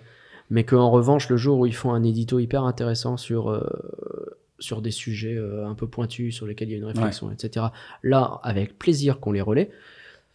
bah eux aussi, euh, quelque part, ils sentent valorisés pour le taf qu'ils font, Mm. qui est le plus intéressant. Oui, Eux, ce qu'ils veulent faire, c'est ça, tu vois. parce que les mecs qui font la news pour dire que FF7 est repoussé de 6 mois. bon, c'est pas le plus intéressant de, de ce que tu vas faire dans ta personnes, journée, c'est clair. clair. alors que alors que si tu fais un peu de recherche un peu de réflexion et que tu couches un papier qui est intéressant et que Mm. c'est relayé euh, bah, là c'est intéressant donc en fait c'est gagnant gagnant pour tout le monde Hmm. et hum, et on se rend compte que petit à petit de toute façon ça switch euh, vers euh, vers cette direction là c'est le sens de l'histoire a l'air d'être de- dans ce sens là justement Oui. on a on a cru pendant longtemps que Facebook on pouvait vivre euh, en ayant un média uniquement sur Facebook on s'est rendu compte que non, ça ne marche pas comme ça. Euh, Twitter essaye de nous vendre un peu la même euh, en permettant de monétiser des choses comme ça. Ouais. C'est pas viable non plus. Mais faut bosser avec ces outils et pas oublier que c'est ça, des outils. Ouais, ouais. Je parle de Twitter, mais c'est vrai aussi pour Facebook, pour YouTube, pour euh, TikTok, tu vois. Ouais. Euh, une fois que tu as compris que tout ça, c'est des outils et que ça peut faire grossir ton image de marque, que ça peut faire en sorte que bah, des gens qui peut-être te connaissent pas ou ont aucun intérêt à aller te voir, Ouais. et ben peut-être que là ils vont se rendre compte de qui tu es et puis peut-être que la prochaine fois qu'ils se poseront la question mais il sort quand le jeu et ben ils vont chercher sur jeuxvideo.com plutôt Mm. que sur Google tu vois ou peut-être que sur Google ils taperont jeuxvideo.com et le jeu à la rigueur tu vois je prends tu vois c'est ça, pas grave. ça marche aussi. mais voilà c'est et j'aime penser que si actuellement le site s'en sort bien c'est alors certainement pas que parce que Twitter hein, je, je suis pas en train de Ouais. jeter des fleurs de l'univers hein, mais que c'est un ouais c'est un, un- enfin, c'est plein plein de choses quoi on a commencé un taf sur Instagram un peu similaire Hmm. euh, sur Facebook, euh, ça fait un moment qu'on y est maintenant. Euh, là, euh, on est en train d'un petit peu de faire évoluer ce qu'on fait sur YouTube. Ouais. Euh, je pense que ouais, c'est euh, c'est de la stratégie, laquelle- c'est des stratégies sur lesquelles il faut réfléchir. Apporter en fait là où tu es, ne pas venir avec ce que tu sais faire, Hmm. mais venir avec ce qu'il faut faire pour que ça marche à cet endroit-là. Et tu y ajoutes ta patte à toi. Tu y ajoutes tes personnes, tes, euh, tes infos, euh, tes, euh, ton savoir-faire. Hmm. Et, euh, et après, tout naturellement, les gens vont apprécier ou pas et, euh, et ça va se faire. Quoi. Ok, donc ouais, vous êtes passé vraiment d'un côté euh, pur euh, viens chez moi, viens chez moi, viens chez moi, Ouais. à vraiment euh, branding. En fait, c'est nous qui venons chez toi, on t'apporte de la valeur, bah, Ouais, ouais, on te dit quand les jeux sont poussés, on te donne du contenu intéressant directement sur la plateforme. c'est Ce clair. qui de toute façon va aider parce que les plateformes sont contentes que tu fasses ta vidéo sociale plutôt que tu renvoies vers ton site. Mais il y a quand même encore un peu cette, cette équation de la pub sur le site. J'imagine que c'est c'est- Ah oui, relativement toujours un sujet. Après, cela dit, la pub sur le site, oui, mais c'est en déclin. Oui, Et on sait que maintenant, euh, Oui, il faut euh, trouver les OPSP et autres Ouais, trucs du genre, tu vois. Et là, pour le coup, les OPSP, bah, quand euh, une marque euh, veut faire parler de son produit euh, ou quoi, et ben, ça peut aussi via, ça peut aussi être via des tweets. Oui, bien sûr. Et donc à ce moment-là, ça, ça repart dans le bon sens de certaine façon. Ouais, donc le, L'important, le- le euh, changement de modèle va dans, dans le sens du côté branding et t'as plus forcément ce besoin toujours de, de monter ton trafic, même si C'est important, mieux, mais- c'est important que la marque soit forte. C'est important que le site soit fort. Et là, actuellement, je dis que tout est bien dans le meilleur des mondes et que tout euh, va dans le même sens. C'est aussi parce qu'on sait que les audiences du site sont bonnes, tu vois. Hmm, oui, bien sûr. ouais. Si les audiences du site étaient pas bonnes, Oui, je te dirais probablement pas la même chose et c'est pas impossible qu'à un moment donné on me dise écoute euh, c'est bien gentil tes histoires de Twitter maintenant tu vas mettre des liens pour faire remonter tout ça sûr. j'en sais rien on n'en est pas là ouais. mais euh, là il se trouve qu'actuellement il y a une espèce de cercle vertueux qui marche Hmm, bien Ok. et on va essayer de le faire encore aller euh, mieux Ouais. mais je veux enfin, je, je me base sur mon expérience pour dire ce qui a l'air d'être je suis certainement pas en train de dire c'est ça qu'il faut faire mais Bien sûr, ouais. J'ai l'impression en tout cas j'ai l'impression que c'est euh, ce qui marche en tout cas pour nous ouais. Ok. Et euh, tu parles beaucoup de Twitter. euh, je crois que c'est euh, c'est le premier réseau vraiment sur lequel tu bosses pour jeuxvideo.com. C'est principalement le réseau sur lequel je bosse pour jeuxvideo.com. En fait, j'ai commencé par ça et il se trouve que j'en suis devenu le, le responsable non officiel, dans le sens où s'il y a un truc à faire sur Twitter, c'est à moi qu'on demande. Hmm. Et euh, mais après, ça m'empêche pas. J'ai touché à Instagram, à Facebook, à YouTube. euh, et même à Snapchat, hein. mais euh, un petit peu. Snapchat. hein. Ah, euh, ça dépend sur quoi. Mais Ouais. euh, ah, la, la partie Discover, c'est pas mal. Mais il faut s'entendre avec Oui, Snapchat j'ai vu, euh, j'ai vu que vous avez fait des trucs là. On a le Snack Game qui marche très très bien. Ouais. Tu sais qu'actuellement, c'est l'émission la plus vue sur jeuxvideo.com, c'est Snack Game. Ah ouais, putain. de très loin. Ouais. Parce que, bah ouais, c'est. c'est. Après, je me méfie. Après, peut-être euh, expliquer pour ceux qui connaissent pas euh, déjà le concept de l'émission et aussi comment Alors- ça marche sur Snapchat, où est-ce que c'est, comment, pourquoi. Alors, je, je suis pas spécialiste Snapchat du tout, mais Ouais, Snapchat, il y a plusieurs choses. Il y a euh, les snaps que vous envoyez à vos potes, il y a la section Discover, Mm. qui est à part, qui est euh, bah, euh, certains médias qui ont une entente avec Snapchat pour pousser des contenus et euh, donc des émissions produites exprès pour Snapchat Donc en vertical, du coup. en vertical. Donc, euh, c'est euh, exactement donc un format euh, très particulier quand Mm. tu es habitué à du web, Ouais. mais pourquoi pas. Et, euh, et donc, on a, on a Snack Game qui tourne depuis maintenant, ça va faire un an, je crois. Euh, Peut-être même plus que ça. Je ne sais plus. C'est vieux. je, je me rends même pas compte. J'ai l'impression que c'est encore le petit nouveau. Et, qui est un format qu'on a créé exprès, qui est, euh, bah, euh, en ce moment, c'est soit Alex, soit Sylvain qui va euh, parler devant une caméra, soit Panta aussi, qui va parler devant une caméra et qui va raconter les news de la semaine en mode un peu, un Mini peu, JT, quoi, un peu. Ouais, mais en Mais mode snap, c'est-à-dire il faut que ça aille vite, il faut Ouais. que ce soit rythmé, il faut que ce soit un peu des vannes. montage épileptique avec des vannes, des choses comme ça. Et, et ouais, et ben, ça marche hyper bien. Et ce que je me dis, c'est que juste il faut se méfier ce- des chiffres que nous donne Snapchat parce que on sait Faut que se- Facebook, Faut se méfier des chiffres que donne tout le monde. on sait que Facebook que ce soit un a été influenceur, une condamné, marque, n'importe euh, quoi. a été condamné parce qu'il faisait gonfler leurs chiffres de vidéos vues Ouais. et que bah il y a des qui médias à qui sont beaucoup de monde, ouais. bah ouais c'est Mm. des médias se sont jetés là-dedans en disant on va mettre plein de pognon parce que ça rapporte et puis Ouais. ah en vrai on avait que la moitié de ce qu'on pensait ah et puis Après, vrai, alors, euh, moi, alors, moi, j'avais vu un truc comme quoi Facebook disait que la différence était de 20% officiellement pour eux, et j'ai vu Mm. aussi d'autres mecs qui ont Mm. fait des études indépendantes qui parlaient que c'était parfois même 300%. Donc, Mm. évidemment, ça dépend des marques, ça dépend des moments. on sait pas hein, mais, Mais entre voilà. 20 et 300%, bon, c'est Ouais, déjà 600%. où est la vérité c'est compliqué donc euh, donc je me méfie de Snapchat Ouais. mais bon selon les chiffres de Snapchat ouais Mm. c'est euh, mais après on le ressent aussi euh, parce que hum, à les gens qui vous en parlent Ouais, Marine notamment, qui, Ouais. euh, tu vois, Marine, on, on la voyait peu sur jeuxvideo.com, elle était Mm. CM, etc. Elle est partie de, elle est partie de jeuxvideo.com en octobre. C'est Ouais. pour ça que je parle de le passé. Elle Euh, elle n'est pas décédée, elle va très bien. J'ai eu des nouvelles hier encore, elle va super bien.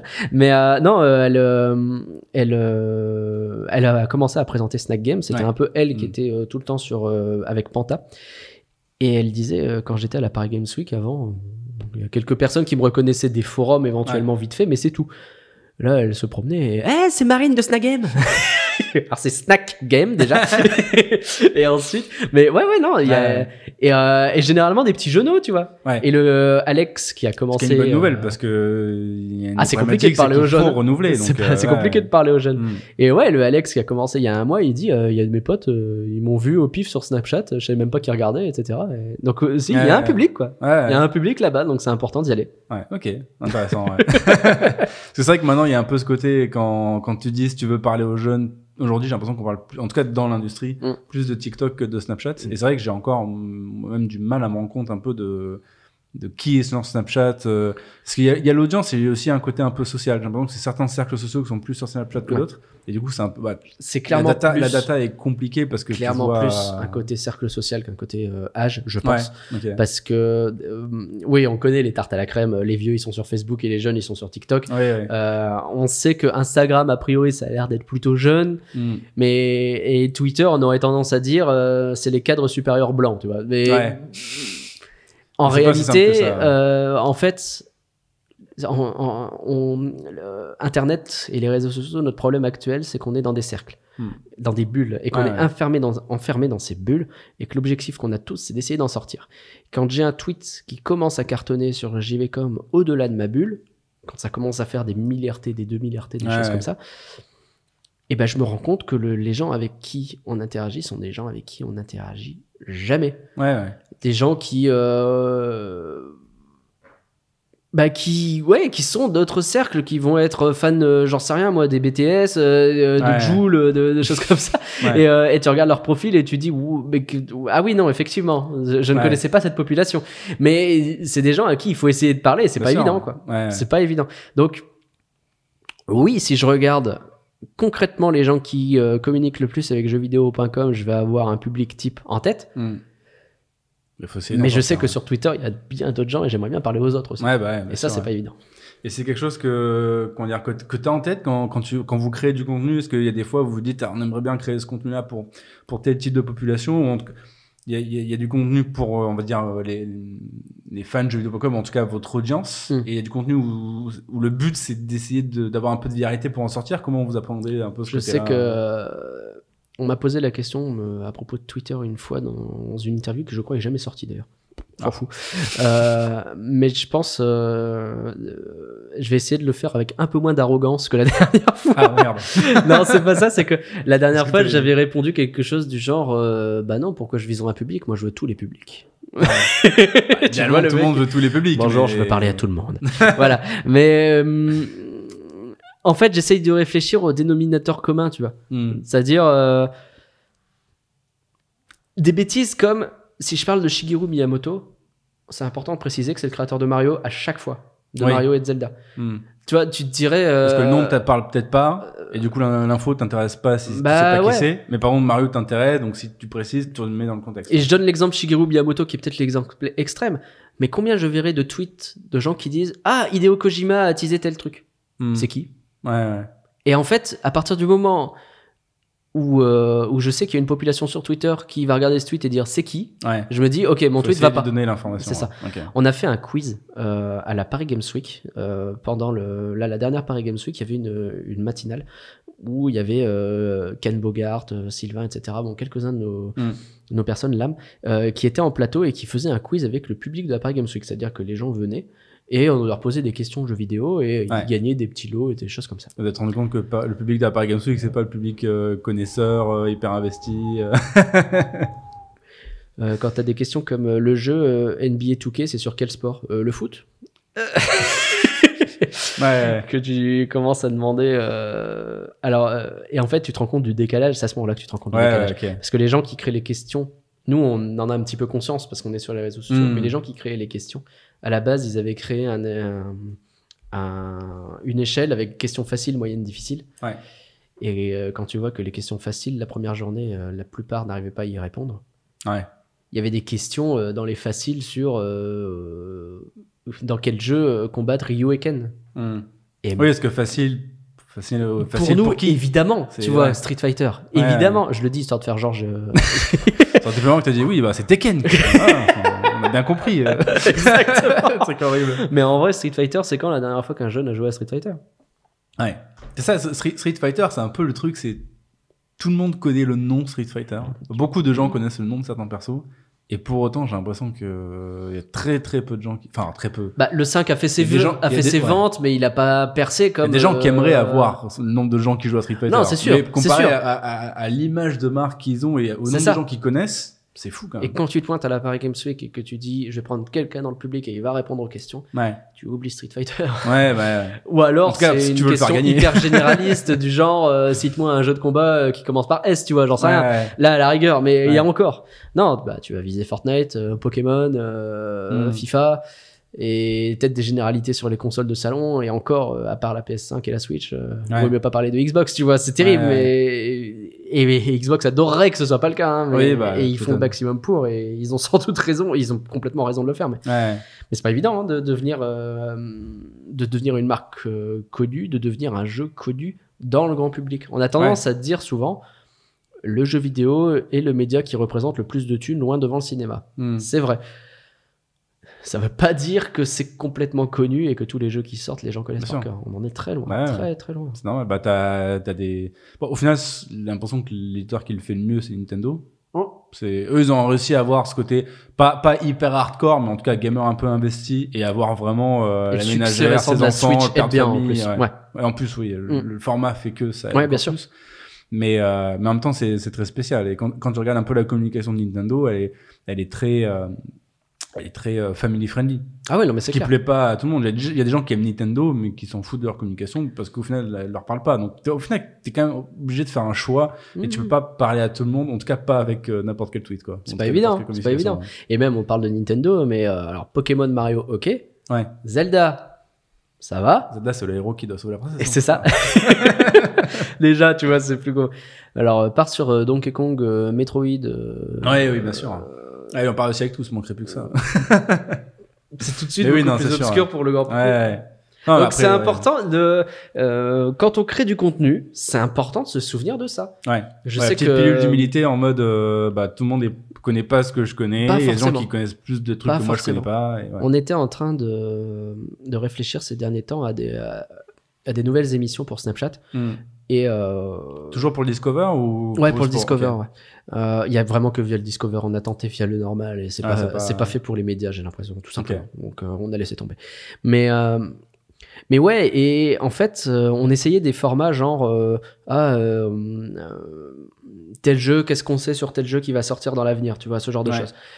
Et, et de- on demande à des gens comme ça, ah, vas-y, essaye de nous écrire un texte et puis on va voir pour faire un pilote, faire quelque chose, quoi. Hmm. Et puis on se rend compte que Snapchat, pour le coup, c'est très très grand public. Ouais. Et euh, la personne est venue avec, euh, je crois qu'il voulait parler de Horizon Zero Dawn. Hmm. Bah non. Ouais. Et il va te dire, ouais, mais c'est une exclu PS4, euh, c'est, ça, ça s'est bien vendu, euh, c'est peut-être la grosse exclu PS4 en ce moment avec God of War, etc. Et oui, mais à la rigueur, Spider-Man, tu vois. Mais Ouais, ouais. Ouais, bah, ouais. pas au- Déjà, rien que le fait que ce soit une exclue, de toute façon, ça, ne serait-ce que ça, ça vrai. limite euh, déjà l'impact. Mais, euh, mais ouais. Mais après, Spider-Man, bon, Spider-Man, si tu connais pas le jeu, tu connais au moins le personnage. Au moins, tu connais le personnage et tu peux t'en sortir, tu vois. ouais. Mais c'est, ouais, c'est ça le, c'est ça le problème. Et, euh.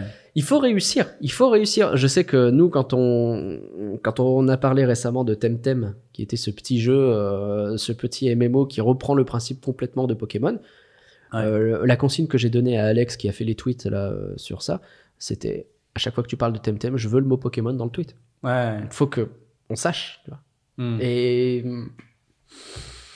Après, c'est bien, ça, euh, ça veut pas dire du coup que tu que c'est un truc dont tu parles pas, ça veut juste dire que tu remets du contexte pour que tu puisses apprécier Faut le essayer tweet de sans parler de avoir tout. euh, Ouais, une liste de bien sûr. trucs. Ouais. on essaie d'être exhaustif sur l'actu, on essaye de, on sait qu'il y a des trucs. euh, le dernier patch euh, d'un JRPG, tu vois, euh, on va peut-être passer à côté. tu vois. Hmm. Mais en tout cas sur Twitter, sur le site, Oui. il y sera. Mm. Mais, euh, mais ouais, prendre une actu, essayer de faire en sorte qu'elle parle au plus grand monde. On sait que certaines vont mieux marcher que d'autres. On a notre planning qui est prévu en fonction pour que les grosses actus soient à certaines heures et Ouais, celles un peu plus obscures à certaines autres heures. Mais, euh, mais ouais, le, le- dans l'idéal, parler de tout ce qui peut intéresser les gens, Hmm.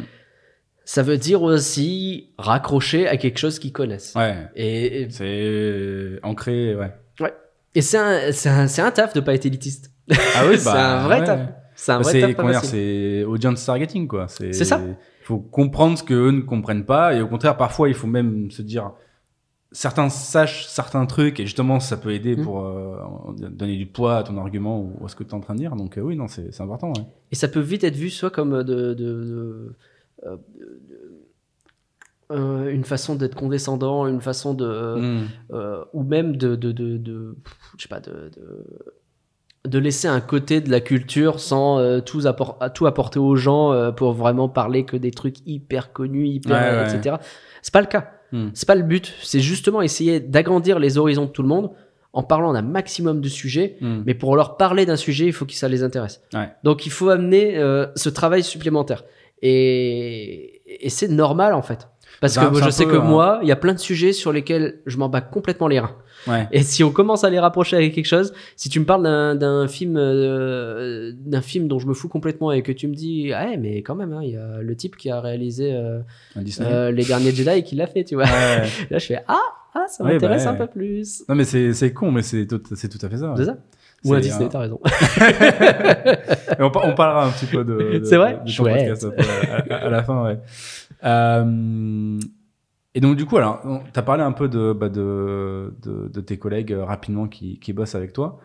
Euh, donc, aujourd'hui, euh, jeuxvideo.com sur Twitter, c'est 1 million, presque 1 million d'eux, tu disais tout à l'heure. Ouais. Euh, je me souviens plus des chiffres sur les autres réseaux, mais je pense que c'est assez gros aussi sur les autres réseaux, non? Euh, sur Facebook, on est à plus d'un million, on doit être à un million cent, je crois. Va. Euh, sur Insta, oh, ça va. Ça, honnête. sur Insta, je crois qu'on approche des 300 000. Mhm. Je vais peut-être dire une bêtise, Jérémy va me casser la gueule.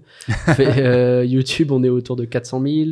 Euh, Snapchat, c'est compliqué parce que c'est surtout Discover. TikTok, on est à 10 000, on monte gentiment, je crois. On Ouais. commence seulement à le prendre un peu au sérieux. Euh, Mm. On a eu du mal à se trouver une, un positionnement sur Ouais. TikTok. hein. Je Ouais, pense que tout le monde a du mal à trouver un Bah, positionnement toutes sur les marques euh, qui sont pas des, des trucs vraiment euh, teenagers euh, faut réfléchir à l'approche, ouais. C'est ça. ça se Il faut- trouve, mais c'est pas simple. Et il faut tester aussi. Ce que Ah, il faut tester, ouais, bien sûr. Sur Empirique, Twitter, testé les, les, t'as testé les, les, les contenus et les horaires, etc. TikTok, je pense que tout le monde est un peu dans la phase de, de test. Il y en a certains qui ont trouvé leur truc, mais, mais, mais ça va venir. Ouais. Et, euh, et du coup, en gros, c'est comment dire? C'est c'est quoi un peu le la- l'équipe jeuxvideo.com pour pour euh, pour, bah, pour pour gérer ça? Parce que bah, jeuxvideo.com sur Twitter, c'est pas trois tweets euh, dans la journée. On a beaucoup plus que ça. Euh, Il y a aussi, euh, vous dépendez vachement de l'actualité. Donc euh, l'actualité, quand elle vient d'Europe, en théorie, c'est plus ou moins dans les heures de bureau. Quand elle vient d'Asie ou des US, y a quand même moyen que ce soit dans la nuit ou tard le soir ou tôt le matin. Ouais. Comment, comment vous gérez ça? C'est quoi votre dispositif C'est le mot que je cherchais. Votre dispositif un peu médias sociaux, si tu peux en parler, euh, à quoi ça ressemble aujourd'hui quoi? Alors, euh, Facebook est traité un peu à part. Pour le coup, chez Webedia, c'est une particularité, c'est qu'ils ont un pôle dédié au social et euh, c'est eux qui gèrent notre page Facebook. Ok. Donc, c'est géré à part, même si euh, on communique énormément, évidemment, avec l'ACM, euh, avec Mm. Mathilde et, euh, et ça passe hyper bien. Pour le reste, on est un petit groupe, euh, donc euh, le service communauté, Mhm. qui gère à la fois les forums, donc c'est-à-dire que toutes les personnes qui sont salariées euh, et dédiées à la modération des forums vont être dans ce, dans ce service-là. Ok. Pardon. Et, et après, ouais, c'est. alors, généralement, une personne est en charge, entre guillemets, d'un Mhm. réseau social. Et les autres personnes peuvent l'aider, euh, le remplacer en cas d'absence euh, ou pendant le week-end ou ce genre de choses. Donc, c'est-à-dire que moi, je vais m'occuper de Twitter. Euh, Il y a euh, Jérémy qui va s'occuper d'Instagram. Mhm. Les émissions Snapchat sont gérées par euh, actuellement plutôt Alex, Sylvain et Panta. Mhm. Et, et TikTok, ça va être Alex qui commence petit à petit à le Ouais. prendre. Tu vois, c'est mets un peu le. Une personne- ouais. ce, on lui dit, ok, toi, le compte, on te donne les clés, tu vois ce qu'on peut faire. Mhm. Et euh, les autres personnes sont là, par exemple euh, pour Twitter le week-end, on tient à ce qu'il y ait euh, du contenu constamment Ouais. et du contenu frais autant que possible. Donc, on a un roulement où euh, tout le monde fait un week-end Twitter. Euh, et puis on tourne quoi. Et donc, euh, bah, euh, ça veut dire que tout le monde doit savoir euh, à peu près comment faire les tweets, doit savoir, doit avoir connaissance du planning et, Mm. et faire ça correctement.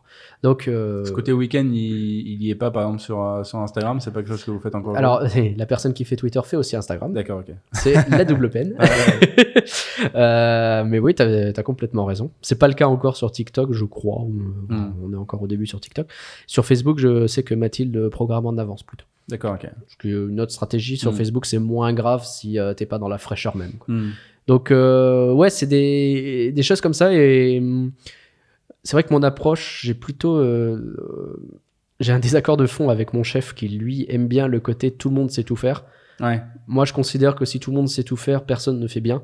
J'aime bien le côté un spécialiste, spécialiste, ouais. et euh, ce qui n'empêche pas d'avoir connaissance un peu du reste. Mm. Tu vois, moi, je suis spécialiste Twitter. Je suis capable de te faire un compte Instagram ou un compte Facebook. Ouais. Je vais certainement être beaucoup moins efficace que Jérémy ou Mathilde, Mhm. mais je suis capable de te le tenir une semaine Ouais, s'ils ouais. sont pas là. Tu vois. Voilà, c'est plus ou moins notre fonctionnement. Ok.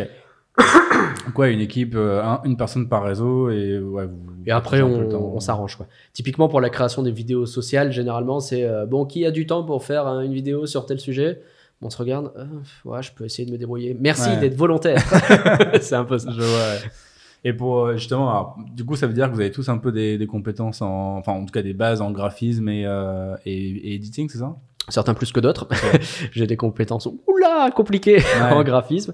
Euh, mais typiquement, ouais, bah, c'est une bonne question. Moi, je suis en mesure de euh, de prendre une vidéo, de couper le début, la fin, et puis faire vaguement un effet de transition, et puis ça s'arrête à peu près là, tu vois. Ok. Euh, on Parce que j'imagine que vous bossez via, vous avez des templates, euh, des intros, ce genre Alors, de choses-là, j'imagine. Pour les vidéos spécifiquement, on a des monteurs. euh, la rédaction de jeuxvideo.com intègre des euh, monteurs D'accord. qui s'occupent de faire les gaming live, les, les vidéos tests et tout ça. Cette équipe est partagée entre la rédaction et les médias sociaux. C'est ça, en fait, on peut faire appel à eux. Bon, c'est Ok. en train d'être. euh, Enfin, l'organisation est un peu.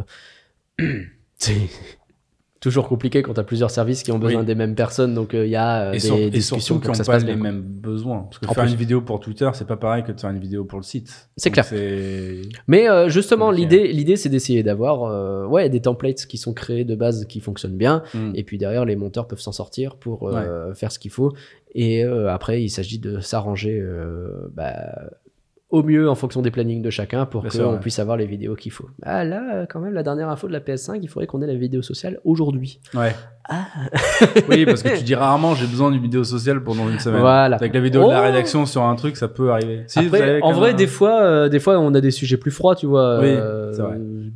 Des, des- J'ai pu... Si on avait le, le comparatif entre euh, FF7 et FF7 Remake, Hmm. en vrai, le jeu, il est pas sorti, tu vois. Donc, euh, Oui, vrai. si ça sort euh, deux semaines après, euh, Hmm. le jour de la sortie, on va vouloir euh, 45 vidéos, mais pour l'instant, ça va. Celle-là, Ah ouais. on peut la faire euh, quand on peut, quoi. Ça marche. Euh... Mais du coup, ouais, les compétences, elles sont très, euh, elles sont très euh, ouais, t'es un peu transverse. différentes d'une personne à l'autre. Et Jérémy est bien meilleur que moi sur Photoshop, par exemple. Ok. Bien meilleur que moi. c'est un boulot. Je me hein. suis encore fait engueuler parce que j'avais pas utilisé la bonne police d'écriture sur Instagram. Et du, du coup, je voulais un peu revenir sur, euh, sur Twitter. Alors, pour préparer l'émission, j'ai un peu checké ton compte LinkedIn justement pour voir un petit peu, etc. Et un truc Ah. que tu as mis en avant, c'était, euh, bah, en gros, finalement, ce que tu disais tout à l'heure, c'est que tu es parti de 60 000 à euh, plus d'un million en 3 ans, si je dis pas de conneries. Ouais, alors euh, ouais, on est passé de 60 000 à 1 million en 3 ans. Ouais. Ça s'est cla- clairement ralenti après, Hmm. mais, euh, mais ouais. Parce que t'as honte, une masse critique, quoi.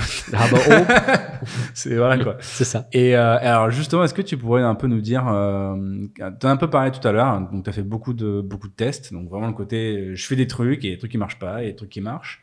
Et un peu qu'est-ce que qu'est-ce que tu as retenu et qu'est-ce que alors, je pense que être jeuxvideo.com ça aide un peu, mais ça fait pas tout parce que comme tu le disais, ils étaient à 60 000 et Mhm. pas à 500 000, donc euh, donc ça aide mais ça fait pas tout. Qu'est-ce qui, selon toi, a été euh, les choses qui ont qui ont vachement aidé à ce niveau-là euh J'aime bien dire qu'il y a trois facteurs euh, principaux. Euh, le premier, c'est d'être là 24 heures sur 24, 7 jours sur 7. On fait des tweets même la nuit et même le week-end et même les jours fériés. Et on fait même des espèces de mini live tweets pendant le réveillon de Noël. Alors, Mhm. euh, qui sont pas forcément en live, mais euh, on prépare des trucs. En tout cas, histoire d'être Ouais. là. Euh, bah, pour être présent tout le temps, en fait. Hmm. Typiquement, je donne une, une astuce que peut-être euh, tout le monde ne connaît pas.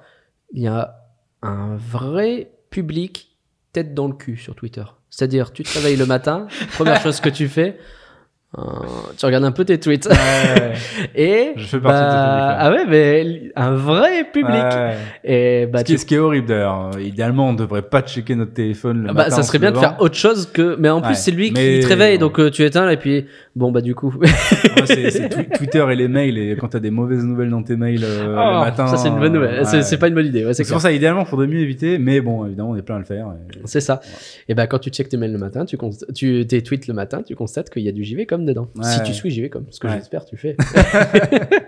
Du coup, oui, forcément, t'as un peu ce côté, t'es là en premier, un peu à chaque moment de la Mhm. journée, du coup. de- oui, parce que bah, euh, des marques qui parlent sur euh, Twitter, il y en a plein. Ouais. Des marques qui partent sur Twitter à 6h30 du matin, euh, pas s'il y en a tant que ça.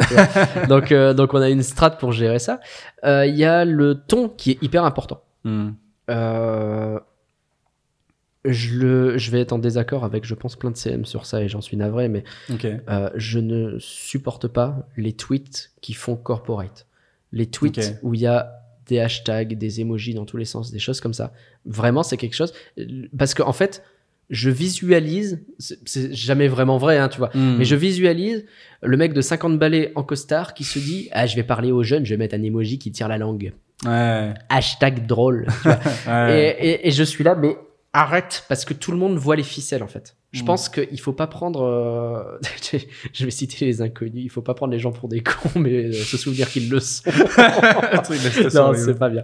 Non, non, en vrai, il faut vraiment pas prendre les gens pour des cons parce que les gens voient les ficelles. Bien sûr. Et euh, Est-ce que, est-ce que, est-ce que, alors, je pense qu'il y a des, il y a des moments où effectivement c'est des ficelles et c'est, pour, pour, pour moi, il y a un exemple criant, c'est toujours les produits laitiers.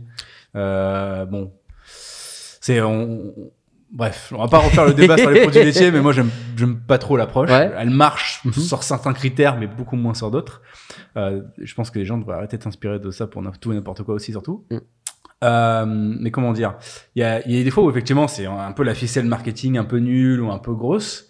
Mais il y a aussi euh, parfois où euh, à la fois le produit et la personne correspond un, un peu à ça. après, je te vois ce dis pas. Je te- L'important justement, c'est de trouver le bon ton. je dire Parfois, le bon ton, euh, ça va être d'être hyper jeune, hyper euh, machin, Mm. et, euh, et, et peut-être que ça va fonctionner. Mais je crois pas que les jeunes communiquent avec des hashtags déjà. Mm. Donc déjà de base, Sur si tu as des hashtags dans tes un tweets, peu moins, ouais. C'est vrai. Oui, sur Instagram plus, bien sûr. Instagram, c'est la façon C'est la base. dont tu donc, grossis. euh, donc, euh, voilà. mais, mais sur Twitter, non. Enfin, euh, qui utilise les hashtags euh, Ça peut être utile dans des live tweets éventuellement. euh, ça peut être Je pense que utile. euh, le, gros push du hashtag sur Twitter, c'est tout ce qui est événementiel, etc. Voilà, parce que ça. euh, les hashtags sont utilisés pour suivre des compétitions ou des choses comme ça. Exactement. Et aussi, parfois, même dans le broadcast, ils prennent des tweets et ils les prennent à partir du hashtag. Mais c- oui, c'est un des gros usages, mais c'est vrai qu'il est, il est pas fréquent et pas généralisable tant que ça. Ouais. C'est clair. Et si tu veux, moi, quand je rédige des tweets, je veux qu'on oublie que c'est jeuxvideo.com qui fait un tweet et je veux que ce soit. Alors, c'est paradoxal parce que c'est pour que les gens sachent, connaissent de plus en plus jeuxvideo.com. Ça, je, Ouais, je ouais. perds pas cet objectif. Mais dans la façon dont c'est écrit, c'est pas jeuxvideo.com qui écrit, c'est un bon pote qui parle jeux vidéo. Ouais. Et j'essaye donc d'avoir, euh, ouais, je suis le bon pote qui parle jeux vidéo, donc je vais parler avec ce ton-là, ce ton un peu, euh, un peu, euh, alors toujours respectueux évidemment, toujours, mais ouais, essayer de mettre du fun, essayer de mettre des trucs. on n'est pas en train de présenter le Tes, JT de fameux- 20 tes heures, fameuses blagues, parfois un peu foireuses, on parfois peut très essayer bien. des jeux de mots quand on s'en sent. je sais pas si c'est pertinent, on verra. Mais, mais non, mais au moins essayer de pas être trop sérieux, pas faire non plus trop de forcing. euh. Voilà, c'est une, une mécanique et bah tweeter comme tu le ferais sur ton propre compte en fait. Hmm. Et sur ton propre compte, euh, c'est rare que tu mettes quatre ha- hashtags et trois emojis, Ouais. quoi, je pense. Ouais. Donc, c'est des trucs comme ça que, que j'aime bien faire. J'ai dit qu'il y en avait trois et j'ai oublié le troisième. C'est quand même con. Si, le troisième, le troisième c'est de créer des contenus euh, euh, justement euh, qui soient euh, natif. merci. Ouais. Qui soient pas des liens, quoi, tout simplement. Donc, euh, ouais. Oui, donc la vidéo optimisée, euh, qui prend le plus d'espace dans le feed possible pour, pour bien s'étaler. Ce genre de ce genre de choses là. C'est pour ça que j'avais oublié, c'est parce que c'est un peu la base. Oui, Donc, euh, en tout cas ça devient. C'est pas. en- c'est vrai. Ça, ça demande, au final, ça demande un effort bah, supplémentaire parce que c'est pas quelque chose. Tu vois pas euh, sur votre site, vous n'utilisez pas de format vertical parce que ça n'a pas tellement de sens que ça. Non, pas sur Twitter. Non, je veux dire euh, sur votre site. En gros, ah, sur le site Ah, pardon. Parce qu'en fait, il y, a- il y a un Euh, peu ce truc-là de, euh, bah, par exemple, quand- bah, notamment quand tu as une boîte qui est plus petite, Ouais. tu as, un produit, un service, un site, euh, peu importe, et les médias sociaux, en fait, c'est rare que ce soit ton business, les médias sociaux. Mhm. En général, c'est plus, euh, justement, comme tu disais, un outil pour euh, bah, promouvoir, fidéliser, euh, peu importe euh, la raison pour laquelle tu l'utilises.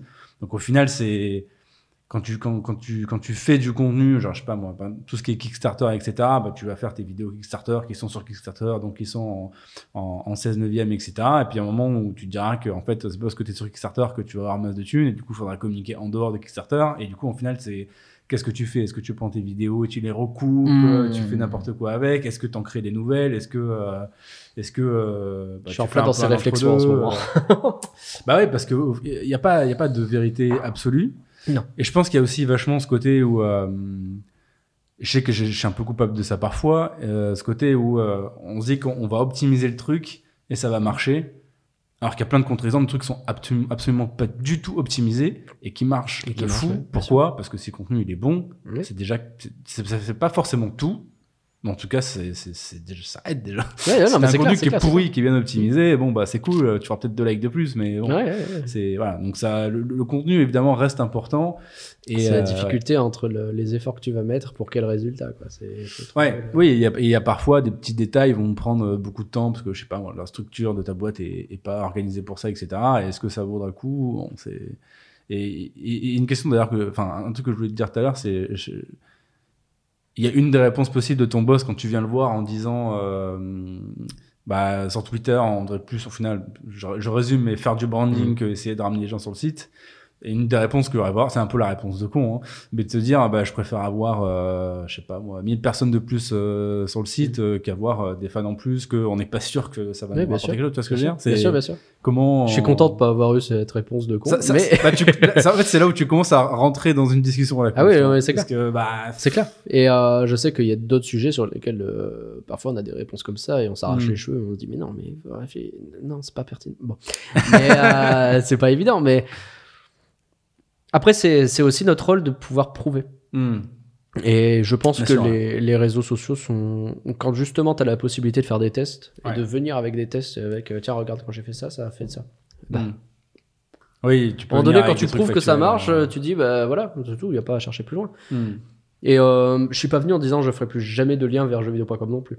Oui, bien sûr. J'ai bien dit que, et je ouais. le fais, que euh, les contenus les plus éditos, les plus euh, pertinents, etc., seront bien entendu partagés. Ouais. Et ils continuent. Et, et en fait, euh, évidemment, je continue à monitorer l'audience que génère le compte Twitter. Hmm.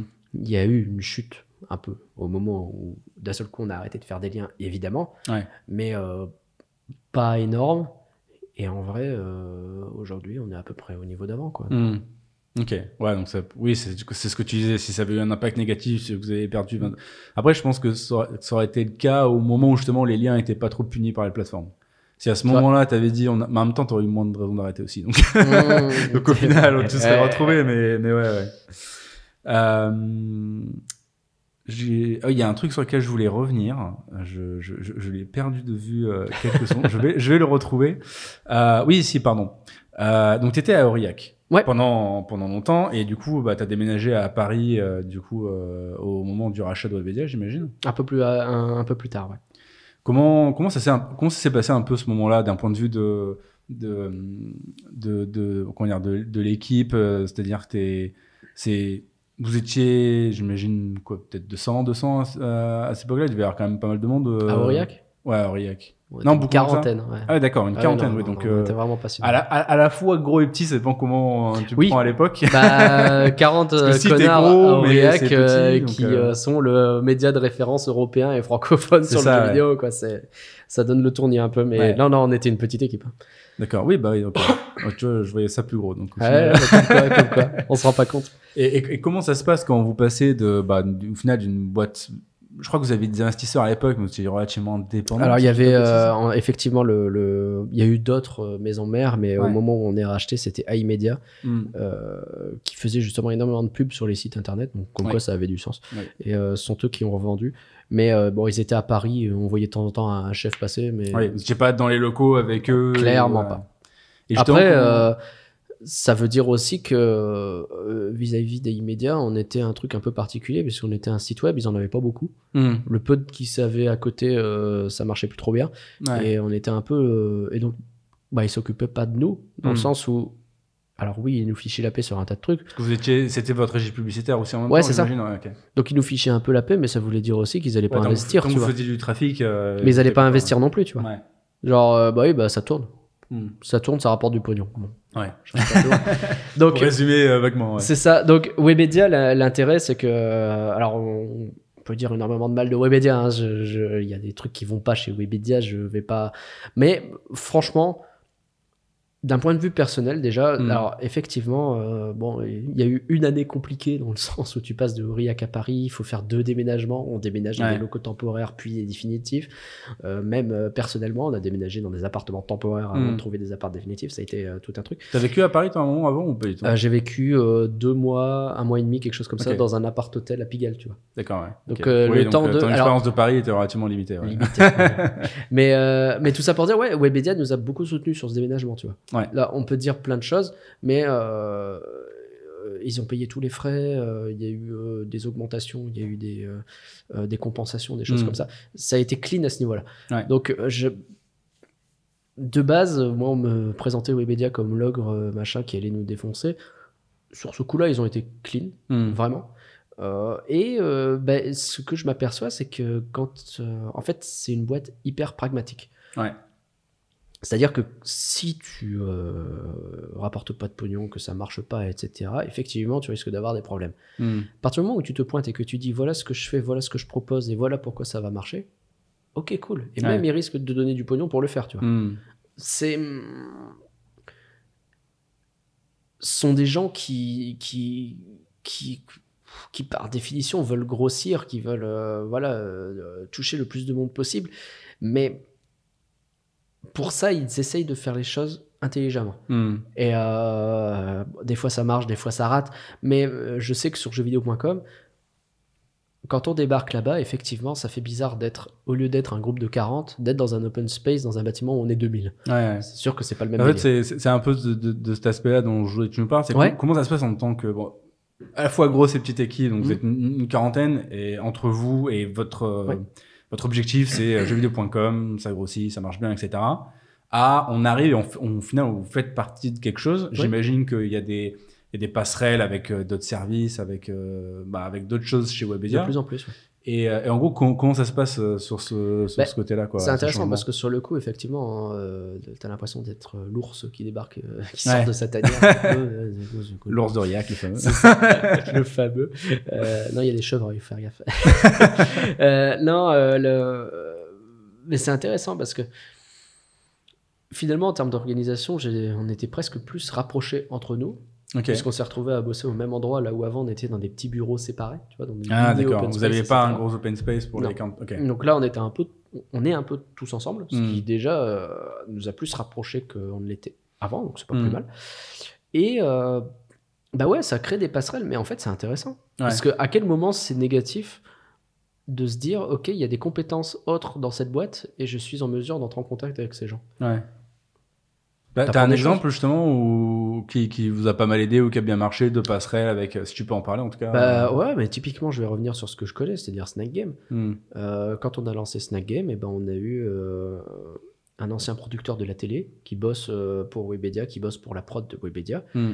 qui a appris à Marine, qui a appris récemment à Alex comment on fait pour présenter Ok. euh, Facecam une émission Hmm. euh, avec des tips que t'as pas à l'idée, genre euh, bah, si tu veux apprendre à pas bafouiller, répète ton texte le soir trois fois avec un stylo dans la bouche. et tu dois faire en sorte que c'est audible.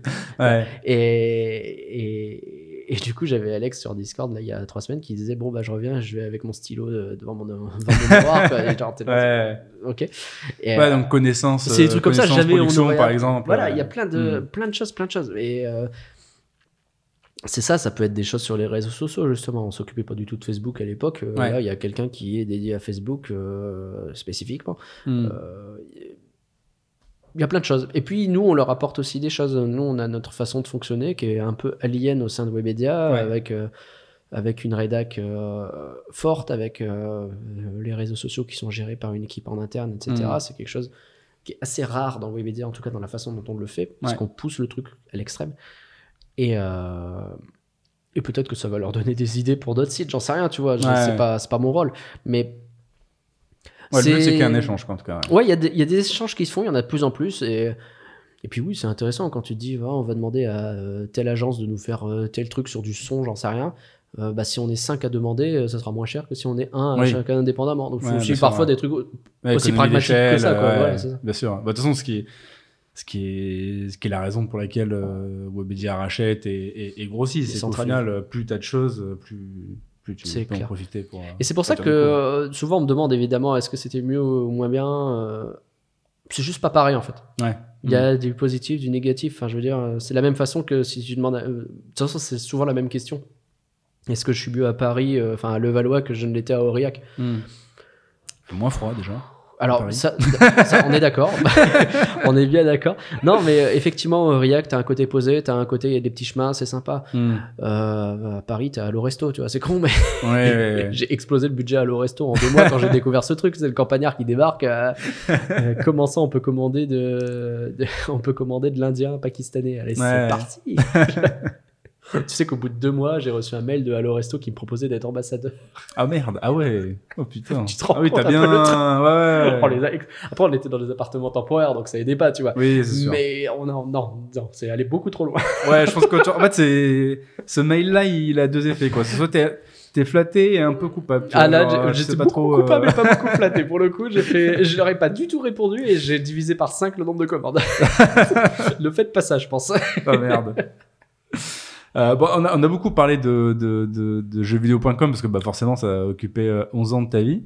Ouais, Mais euh, à côté de ça, je crois que c'était il y a 3 ans, si je dis pas de bêtises, vous avez fêté vos 3 ans il y a pas longtemps. tout à fait. Vous as lancé un, un podcast avec euh, Epic. non, je, je vais corriger son pseudo, je vais pas le dire. Et parcurien. Éparcurien, j'allais dire épicurien, mais du coup, je Presque. que c'est la blague. Il y a parc dedans. c'est ça.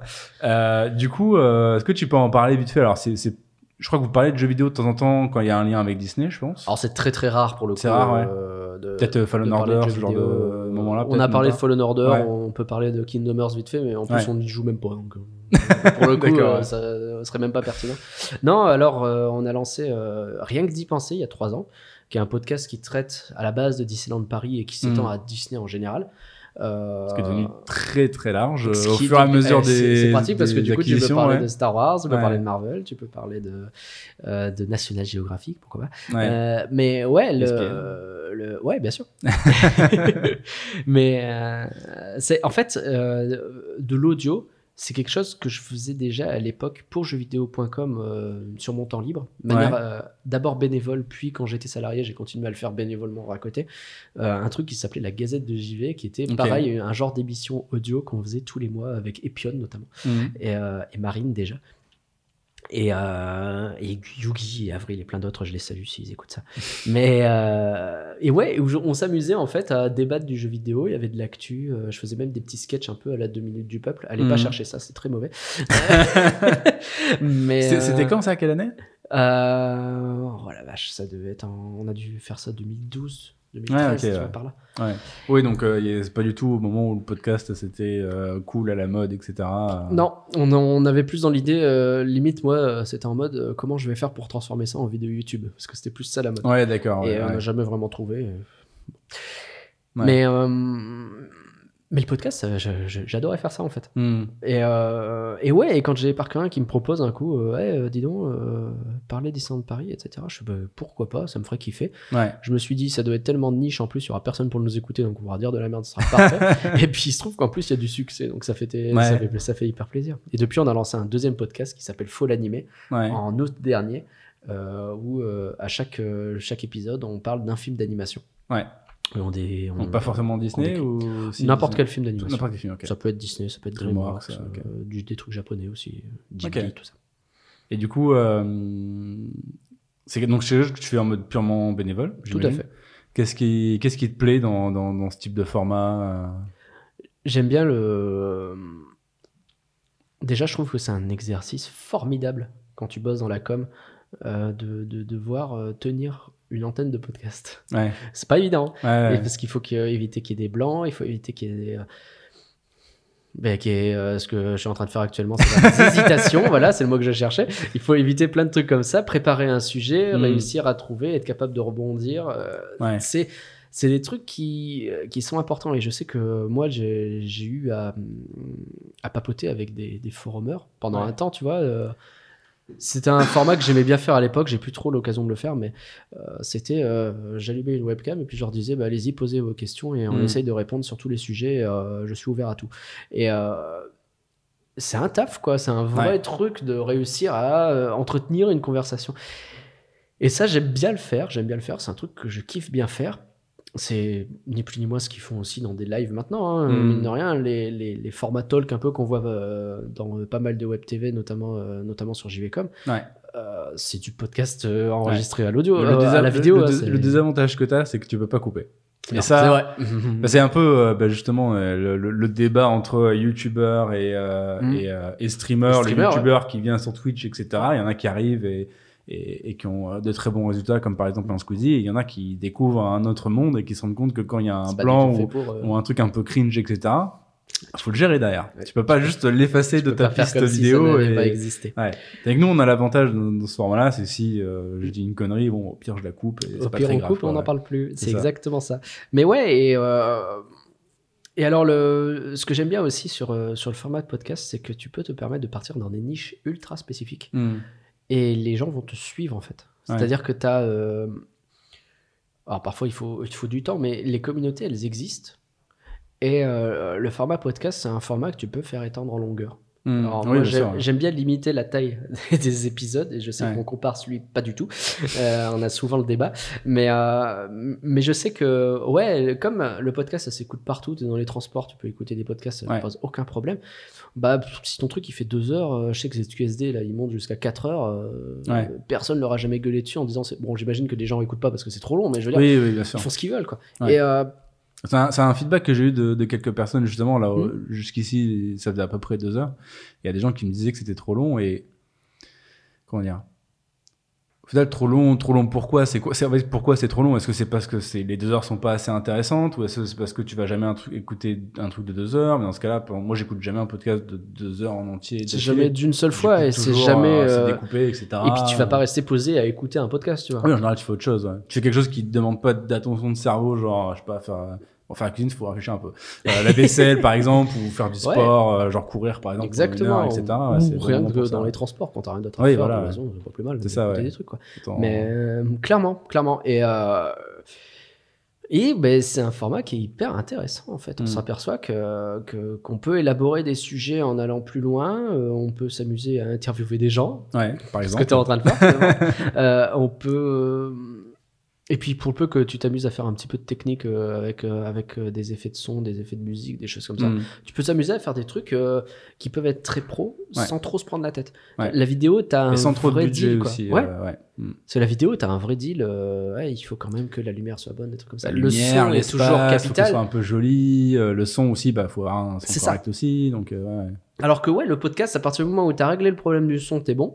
T'as juste à faire en sorte de pas être Ouais. chiant à écouter. c'est ça. Ce qui est pas évident. qui est déjà pas mal, hein, mais... Voilà, C'est en vidéo, faut pas voilà. être chiant à écouter, faut pas être bizarre, il faut que ce soit beau, un minimum. Ouais, c'est sûr, c'est pas pareil. C'est ça. Et euh, c'est des gens hyper engagés qui t'écoutent. Ouais. Et ça, c'est bien. Ah C'est oui, bah, les gens qui ont écouté deux heures de Playmakers, euh, je, voilà. Ils Euh, sont déjà, hyper bravo engagés. déjà.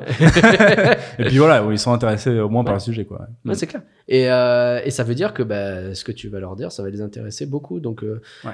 j'étais euh, affolé, vraiment affolé, quand j'ai vu les premiers euh, chiffres de, du temps qu'ont passé les gens sur les podcasts, rien que d'y penser, Ouais. les premiers mois.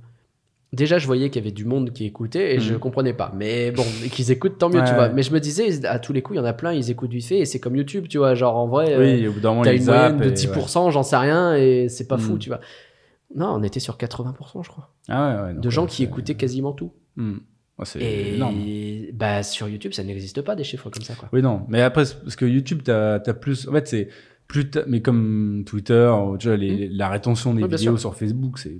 Non, en non, plus, bien sûr, maintenant, ils sûr, veulent bien que sûr. t'en postes de plus de 3 minutes, donc autant dire que Oui, non, mais c'est encore pire, mais. Mais c'est pour ça, c'est- c'est c'est pas du tout le même monde. Et Mm. c'est un monde où, une fois que tu as téléchargé ton podcast, tu t'es presque engagé déjà à l'écouter en entier. Ouais, ouais. Et si tu ne l'écoutes pas en entier, c'est que vraiment le mec, il est pas intéressant ou que le son, il est trop mauvais. Donc, t'engages les gens sur des sujets plutôt que sur Mm. euh, la présentation, sur le fond, sur des choses comme ça. Tu leur dis, OK, on va parler de tel truc et voici mon angle. Ouais. Et à partir du moment où les gens s'embarquent avec toi, ils sont avec toi. Hmm. Et après, peut-être qu'ils reviendront pas parce que ça les a pas plus intéressés. Oui. Mais voilà, c'est et c'est ce format que je trouve bien. C'est finalement très intimiste. Quoi. Hmm. Ah oui, mais carrément, ouais. Bah, en fait, c'est- et c'est un peu aussi l'idée de, de ce podcast-là. Au final, euh, bah, tu vois, par exemple, il y a une caméra, on la regarde pratiquement pas parce que c'est pas le but.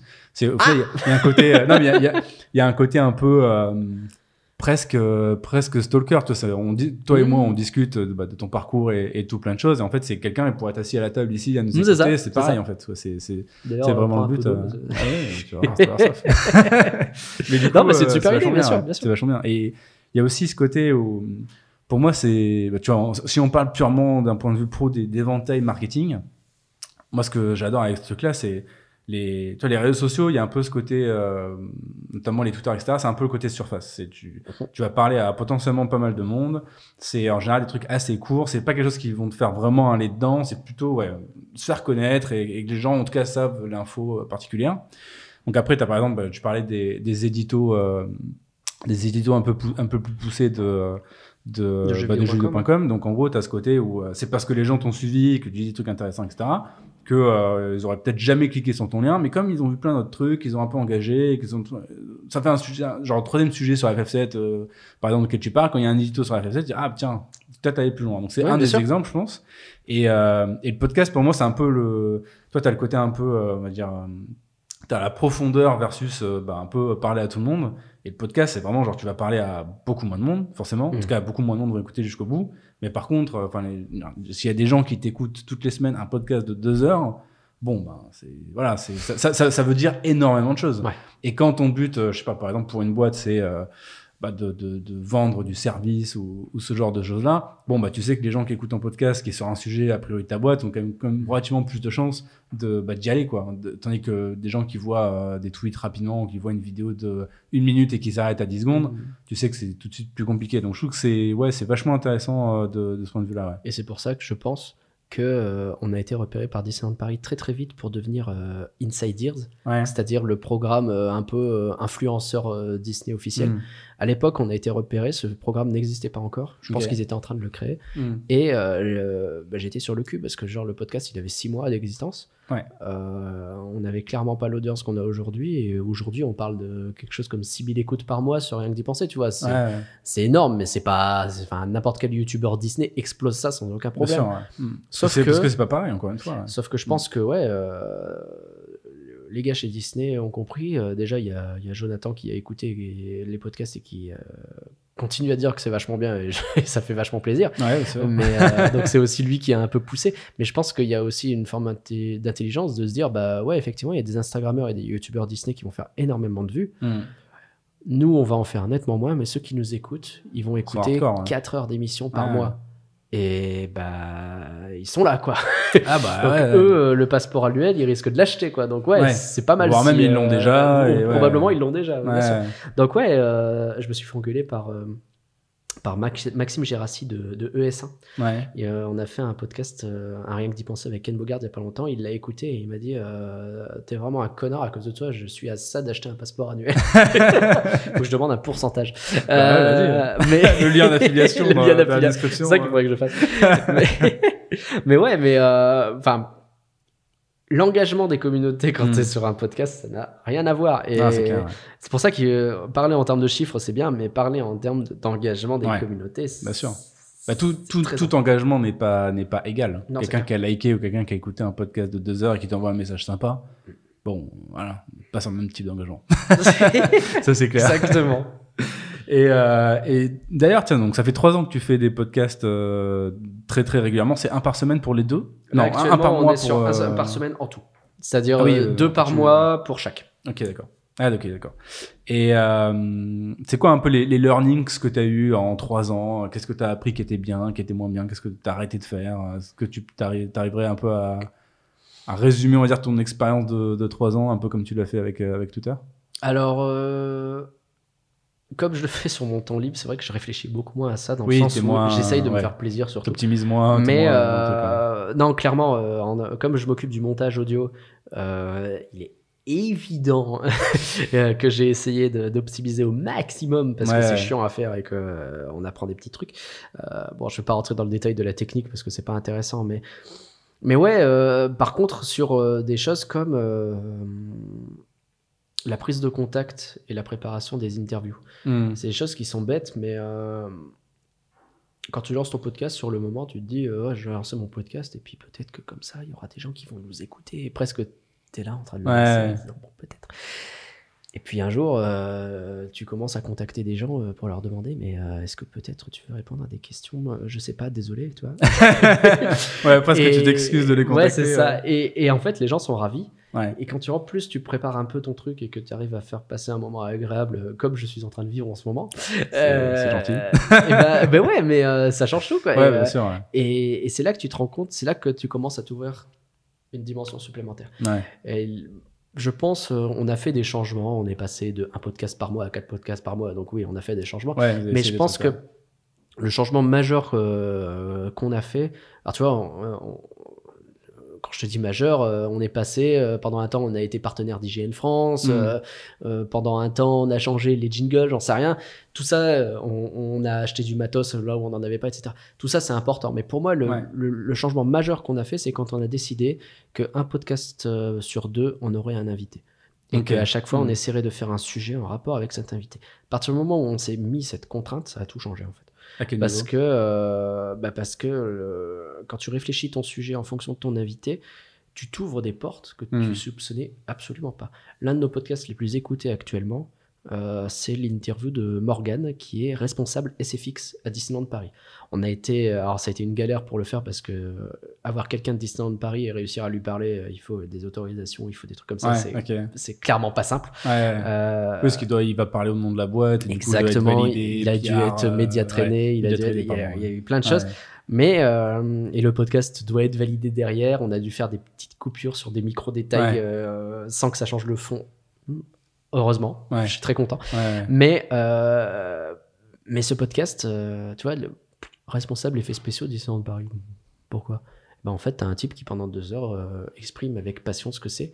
Ouais. Et c'est passionnant, effectivement, quoi. Hmm. Parce que bah, t'apprends des choses sur. euh, bah, Il y a un spectacle toutes les nuits euh, au-dessus du château qui, avec des feux d'artifice, de la fumée, des flammes, des Il faut bien le préparer. et tout, ça, tout ça, ça se prépare. Et, et comment ça se prépare? Quels sont les problèmes que tu peux rencontrer, etc. T'apprends des choses passionnantes comme ça sans le savoir, quoi. Hmm. Et, et ouais, ça m'a permis de, de, de faire des rencontres, de découvrir des gens. Et, et, ouais, et c'est ça, en fait, le, le, le plus prodigieux que je retiens de ce podcast, c'est ça, c'est les rencontres. hein. Ouais. C'est complètement cheesy, et mais, mais c'est vrai. ok. ouais. Euh, j'ai, pour terminer l'interview, j'ai quelques petites questions un peu plus générales sur ton expérience dans, dans l'industrie du, euh, du jeu vidéo. Question de culture générale. Ah. Ça, tu réponds par oui ou par non? T'as 10 secondes. non, non, pas du tout. Euh, qu'est- Qu'est-ce qui te plaît dans le fait de travailler dans, dans le jeu vidéo? Pourquoi tu y es entré et pourquoi tu y es toujours après, euh, après 11 ans? En fait, euh, je me considère triplement chanceux de bosser chez jeuxvideo.com. Déjà parce que je bosse euh, sur Internet, parce que je bosse sur le jeu vidéo et parce que je bosse sur jeuxvideo.com. Ok. C'est terrible, mais c'est. Eh, c'est- quand même pas mal. Le mec qui a de la, hein, de la chance. Mais euh, ouais, non, le jeu vidéo, bah oui, bah parce que c'est une passion et que bah, quand tu peux. Et le plus terrible, c'est que je, je je joue pas. hein. C'est- Enfin, genre, le- Mm. les testeurs de jeux vidéo qui, pour le coup, testent des jeux et jouent, etc. Moi, euh, quand je suis là-bas, euh, je touche une manette euh, quasi jamais. hein. Ouais, c'est pas le sujet. Mais c'est pas ton taf de jouer à jeuxvideo.com. Ouais. ça peut, ça peut, non, pas du tout. Mais Ce qui est d'ailleurs marrant parce que c'est il y a beaucoup de gens qui sont en dehors de l'industrie, parce que les gens de l'industrie évidemment le savent. Ouais. Il y a un peu ce côté, je travaille dans le jeu vidéo. Ah, tu joues toute la journée? Bah non. pas trop. Non. Et même les testeurs, c'est pas vrai non plus. hein, mais même Bah, Parce que c'est une façon d'appréhender. Enfin, tu joues pas. Tu... Il y a le moment où ils font le test, mais Mm. imagine, tu lances ton jeu, tu sais au bout d'une heure que ça va être chiant, et en fait, tu dois le tester pendant 20 heures. Moins, Ah, moins drôle. Pas, pas- pas évident. Quoi. Non, Mais- puis je pense, enfin, tu, tu, tu joues avec un œil critique, je pense. En C'est différent de juste jouer à ton jeu et kiffer, c'est pas de prendre la tête et, et pas retenir des trucs qui t'ont plu ou qui t'ont pas plu. Je pense que c'est une gymnastique en plus de juste jouer au jeu. Bah, pour l'avoir fait euh, trois ou quatre fois en tout, donc, Mm. euh, on est sur une expérience très faible. ouais, ouais. Euh, oui, c'est sûr que tu abordes le jeu d'une façon très différente. Mm. Après, euh, j'ai eu la chance de justement, on m'a proposé de faire ces tests parce que euh, ils savaient que c'était des thématiques qui me plaisaient. Ouais. Oui, donc Pas forcément des jeux qui me euh, plaisaient, il y en a un qui a pris une tôle. Mais, euh, mais ouais, moi je kiffe les jeux de gestion typiquement. Ouais. Et euh, bah, quand il y a des jeux de gestion et que euh, Alex, donc 87, est pas forcément disponible ou que ça l'intéresse pas nécessairement ou que voilà, Hmm. et ben on me le propose spontanément et moi je suis ravi de le faire. Quoi. Donc euh, bah ouais, tout ça c'est c'est une chance quoi, c'est une chance. Et le monde du jeu vidéo a ce côté euh, très petit mine de rien, Hmm. qui est euh, assez agréable. C'est comme si tu travaillais dans un village un peu. Ouais, ouais, ouais, c'est vrai. Tu vas aux soirées, tu croises toujours les mêmes mecs. C'est sûr, bah, d'autant plus en, en France, ouais, ce serait peut-être moins vrai aux US. C'est un- sans doute moins vrai. C'est vrai qu'en France, en France, euh, ouais. ou en francophone même. Ouais, c'est vrai, ouais. Euh, Qu'est-ce que tu aimerais moins voir dans l'industrie? Quelque chose qui, qui, malgré le fait que tu aimes, que aimes y bosser, est-ce qu'il y a peut-être des, des petits trucs qui te dérangent euh? Chose que j'aimerais moins voir, je pense que ce serait les euh, les joueurs qui se comportent comme des connards, c'est qu'on va dire, mais Ok. c'est-à-dire à tout point de vue, euh, ça peut être euh, euh, les joueurs toxiques entre eux quand ils sont sur une partie, les joueurs Mhm. qui deviennent toxiques vis-à-vis d'une personne qu'ils ont repérée parce qu'ils ont décidé de la harceler, mais ça peut être aussi euh, les joueurs qui ont décidé que tel jeu c'était de la merde sans lui jamais lui laisser le- sa chance et euh. Enfin, euh, c'est. Je pense que au-delà de ce que j'aimerais ne plus voir, c'est surtout que j'aimerais bien revoir un peu plus de passion et que les gens se disent, ok, on est tous passionnés par le même truc en fait, Hmm. et qu'on aille un peu dans le même sens. C'est compliqué parce qu'il y a des fois où les joueurs gueulent et ils ont raison de gueuler. Je sais que Electronic Arts, ça, les, euh, ça leur a permis de bouger un peu sur certains sujets, tu vois. Ouais. Et d'un autre côté, il y a des fois, tu te dis. Après, il y a, il y, a, y, a, y a gueuler et insulter. gueulé et harcelé, évidemment. Faut pas Je mettre le que, truc au voilà, même niveau. Je, je pense qu'Electronic. Arts n'ont pas décidé de changer parce qu'on a insulté leur Mm, mère euh, un non. milliard de fois. Je pense que, clair. Non, non, non, je pense euh, que ça avait très très peu d'impact. Par contre, clair. quand on arrête de- de- d'acheter leur jeu et ça. que ça gueule, forcément, on- là, par contre. Il faut euh, se rendre compte, ça c'est quelque chose, les, les joueurs doivent se rendre compte qu'ils ont le pouvoir du clic et de l'achat. Ouais. Il y deux trucs sur lesquels ils ont un pouvoir com- incommensurable, ils s'en rendent pas forcément compte. Et le problème, c'est qu'il faut se coordonner. Parce que si c'est deux mecs. qui- C'est tout le principe. Mais pour moi, c'est comme le, c'est comme le fait d'aller voter. Ah ouais, ouais. C'est, tu te dis, mais c'est pas mon vote qui va faire la différence. Mon problème, c'est que tout- si tout le monde pense comme ça, bah, c'est les 10 mecs qui ont voté qui ont raison. Et, euh, et ouais, il y a ce côté où faut, au final, faut un peu, euh, dire, faut croire que les gens vont faire la bonne chose et le faire toi parce qu'au final, tu fais partie de quelque chose. Mais ouais, ça a aucun sens d'un point de vue individualiste, mais ça a du sens d'un point de vue euh, communautaire et, et audience. Ouais. Et c'est pour ça que ma, ma réponse, elle est beaucoup plus générale que juste le harcèlement. Hmm. C'est vraiment euh, essayer d'apporter aussi du constructif, tu vois. C'est-à-dire les gens qui répondent à des tweets JVcom en disant ah tel, format il est vachement bien, euh, pourquoi vous en faites pas plus alors qu'on se tape toujours le même format pourri, etc. Ouais. Bah parce que le format pourri il fait deux fois plus de vues que le format euh, pas pourri. Hmm. Enfin que vous estimez pourri. Non, Oui, tous les formats c'est sont toujours, formidables. euh, oui, bah de toute façon, c'est toujours euh, subjectif. Mais C'est et- comme euh, parler du. Les gens disent j'en ai marre du putaclic sur YouTube. Oui, mais les gens cliquent. Bah, c'est ça. Et puis et là Donc, pour le coup en euh, plus c'est compliqué parce que YouTube euh, t'as limite pas le choix. C'est sans ça tu te fais tu n'existes pas. Mm. Donc ouais, le votez avec vos clics, c'est que c'est toi Ouais. qui l'a dit. Votez avec vos clics si vous aimez un format, partagez-le que d'autres gens le voient. Ouais. Et là peut-être vous aurez un internet qui vous Et si vous aimez ressemblera. pas, vous arrêtez à une seconde. C'est ça, faut vite stopper parce que alors tu Tu laisses pas tourner la vidéo au pif. Ah, surtout pas. Il y a la rétention qui va péter, euh, se péter la gueule demain, merde. Les gens regardent plus mes trucs. Euh, c'est quoi ton meilleur souvenir euh, professionnel? Donc j'imagine à, jeuxvideo.com. Ah bah, pour le coup, oui. Ça va être compliqué d'en trouver un autre. Mon meilleur souvenir pro. euh, Enfin, en 11 ans, ça va être compliqué. hein. Ça peut être plusieurs, ça peut être un regroupement de trucs euh, que t'as aimé. Je sais pas. Je pense.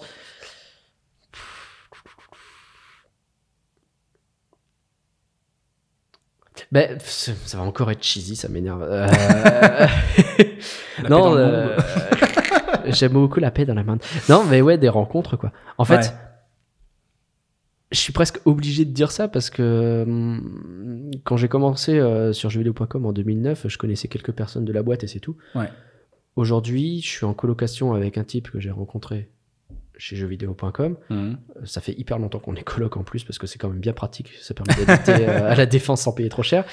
Euh, mon groupe de rôlistes, c'est des gens que j'ai rencontrés chez jeuxvideo.com. Mhm. Euh, mon, mes amis les plus proches, c'est les gens de jeuxvideo.com. Les, enfin, et je parle de, de- je parle des salariés, des collègues, Mhm. mais le nombre de personnes que j'ai pu rencontrer grâce à jeuxvideo.com, ne serait-ce que par les forums, par Twitter, etc., c'est n'importe quoi. Mais on Ouais. s'est rencontrés indirectement parce vrai, que ouais. jeuxvideo.com, tu vois. Ouais. Et, et c'est vrai aussi pour euh, le podcast, d'une certaine façon. J'aurais jamais fait ce podcast si je m'étais pas entraîné grâce à jeuxvideo.com, si j'avais pas eu un minimum de, de, de, de connaissances, de machin. Ouais. Euh, le- on l'enregistre dans Webedia, dans une salle un peu planquée dans un coin, en espérant que personne ne remarquera, tu vois, parce qu'elle est traitée dans le son. Mais, euh, Ouais. mais ouais, le, le, euh, c'est les opportunités que ça m'a offert, je pense Ok, ouais. même plus largement. Les personnes, évidemment, mais les opportunités aussi. C'est parce que, pareil, mais pouvoir dire euh, je prends un compte à, à 60 000 et puis je le mets à 1 million d'eux, euh, évidemment que c'est un souvenir exceptionnel. Le, cool. jour où, le jour où le million a été dépassé, euh, Ouais. j'étais en lévitation comme ça du sol, tu vois. je me sentais plus. hein. C'est n'importe quoi. Mais, euh, et puis ouais, j'ai pu tester des choses, tu vois. À la, sur, euh, à l'époque, je crois que ça s'appelait encore Gaming Live. Ouais. Sur la web TV, j'ai été animateur et concepteur d'une émission sur les forums. Ouais. Alors aujourd'hui, elle n'existe pas du tout et à mon avis, euh, jamais de la vie, tu vois. Mais, euh, mais à l'époque, ça s'appelait le FAP, les forums au pouvoir. Ouais, ouais. Et, euh, et on parlait des sujets des forums et ça avait eu son petit succès, etc. Mhm. Et d'avoir pu faire ce truc, même si ça s'est arrêté, eh ben, c'est une expérience formidable. Et il y avait des émissions qui étaient pétées dans le lot, mais il y en a quelques-unes qui étaient vachement bien. Je suis très content. Les opportunités. Je, je suis dans un taf qui me permet de tester un nombre de trucs qui est débile. Ouais, J'ai ouais. pu faire un nombre de choses. J'ai pu tester des jeux, euh, j'ai pu euh, présenter des émissions, j'ai pu me retrouver au milieu d'une Paris Games Week avec des caméras à courir autour de types hyper connus. Euh, j'ai pu causer avec Olivier de Rivière que j'adore parce Ouais. qu'il est concepteur de musique de jeu et que j'adore la musique de jeux vidéo en général. Des opportunités, juste des opportunités. J'ai pu recruter Epion pour qu'aujourd'hui il se fasse des couilles en or. Ah oui, parce qu'il est parti chez. Il est chez Bungie. Chez Bungie, ok, Ouais. d'accord. ouais. Ah, il est chez. Bungie et il est bien. oh, il est bien. Je peux te dire qu'il est bien. Euh, écoute, euh, est-ce que tu as quelque chose que tu voudrais rajouter euh, pour conclure Un dernier mot, quelque chose. Bah, te remercier de l'invitation et de l'échange prie, qui a été hyper sympa et puis bah, te souhaiter euh, plein de bonnes choses pour ce format euh, qui est euh, hyper cool. Je, je te remercie ça en tant que podcasteur qui aime le podcast. Ça marche. Euh, où est-ce qu'on peut te retrouver si on veut te contacter euh, Bah, généralement, le plus simple, c'est encore Twitter, euh, Ouais. Il y a deux glas, il y a deux S. Ok. LinkedIn, tu utilises un petit peu ou J'ai un petit peu sur LinkedIn, ouais, euh, sur euh, Gwendal Lerat, vous pouvez y aller. Après, c'est vrai que j'accepte tout le monde sans trop chercher. Hmm. Et de temps en temps, je mets à jour quand j'y pense, mais je suis pas hyper, hyper actif dessus. Donc, Ok, ça marche. Et euh, si on est intéressé par euh, ton podcast, où est-ce qu'on peut le, le retrouver euh, Alors, le podcast, vous euh, tapez rien que d'y penser.com, vous avez tout. Après, euh, on a pris tous les, tous les noms de domaine. Donc, si vous faites iTunes.rien que d'y penser, vous arrivez sur iTunes. Faites Spotify.rien que d'y penser. On est sur euh, iTunes, Spotify, Deezer et euh, n'importe quelle appli de podcast, euh, les podcasts addicts, les Google Podcasts, les Ouais. choses comme ça. Tout ça, ça fonctionne. Et le second, c'est fauxlanimé.com. Euh, même chose. Sur les mêmes formats, euh, ça fonctionne. euh, on a essayé de faire les choses bien. Ça marche. Bah, Et je on est également sur Twitter sur euh, ces deux podcasts. Ça marche. Bon, bah, merci beaucoup d'avoir pris le temps. C'était Avec hyper plaisir, cool. Et merci je à te toi. Une, une bonne fin de journée. Très bonne journée à toi. Ciao. Ciao. Merci beaucoup d'avoir écouté cet épisode de Playmakers jusqu'au bout. Si vous êtes toujours là, j'imagine que vous avez aimé. Dans ce cas-là, je vous invite à partager cet épisode, à le liker et le noter 5 étoiles, ainsi qu'à vous abonner. Si vous souhaitez recevoir les épisodes directement dans votre boîte mail, rien de plus simple, rendez-vous sur 3klo.gg slash playmakers. Dernière petite chose, si vous avez des besoins en médias sociaux spécialisés dans le jeu vidéo, n'hésitez pas à nous contacter à playmakers.3klo.gg. Je vous souhaite une très bonne fin de journée et je vous retrouve au prochain épisode.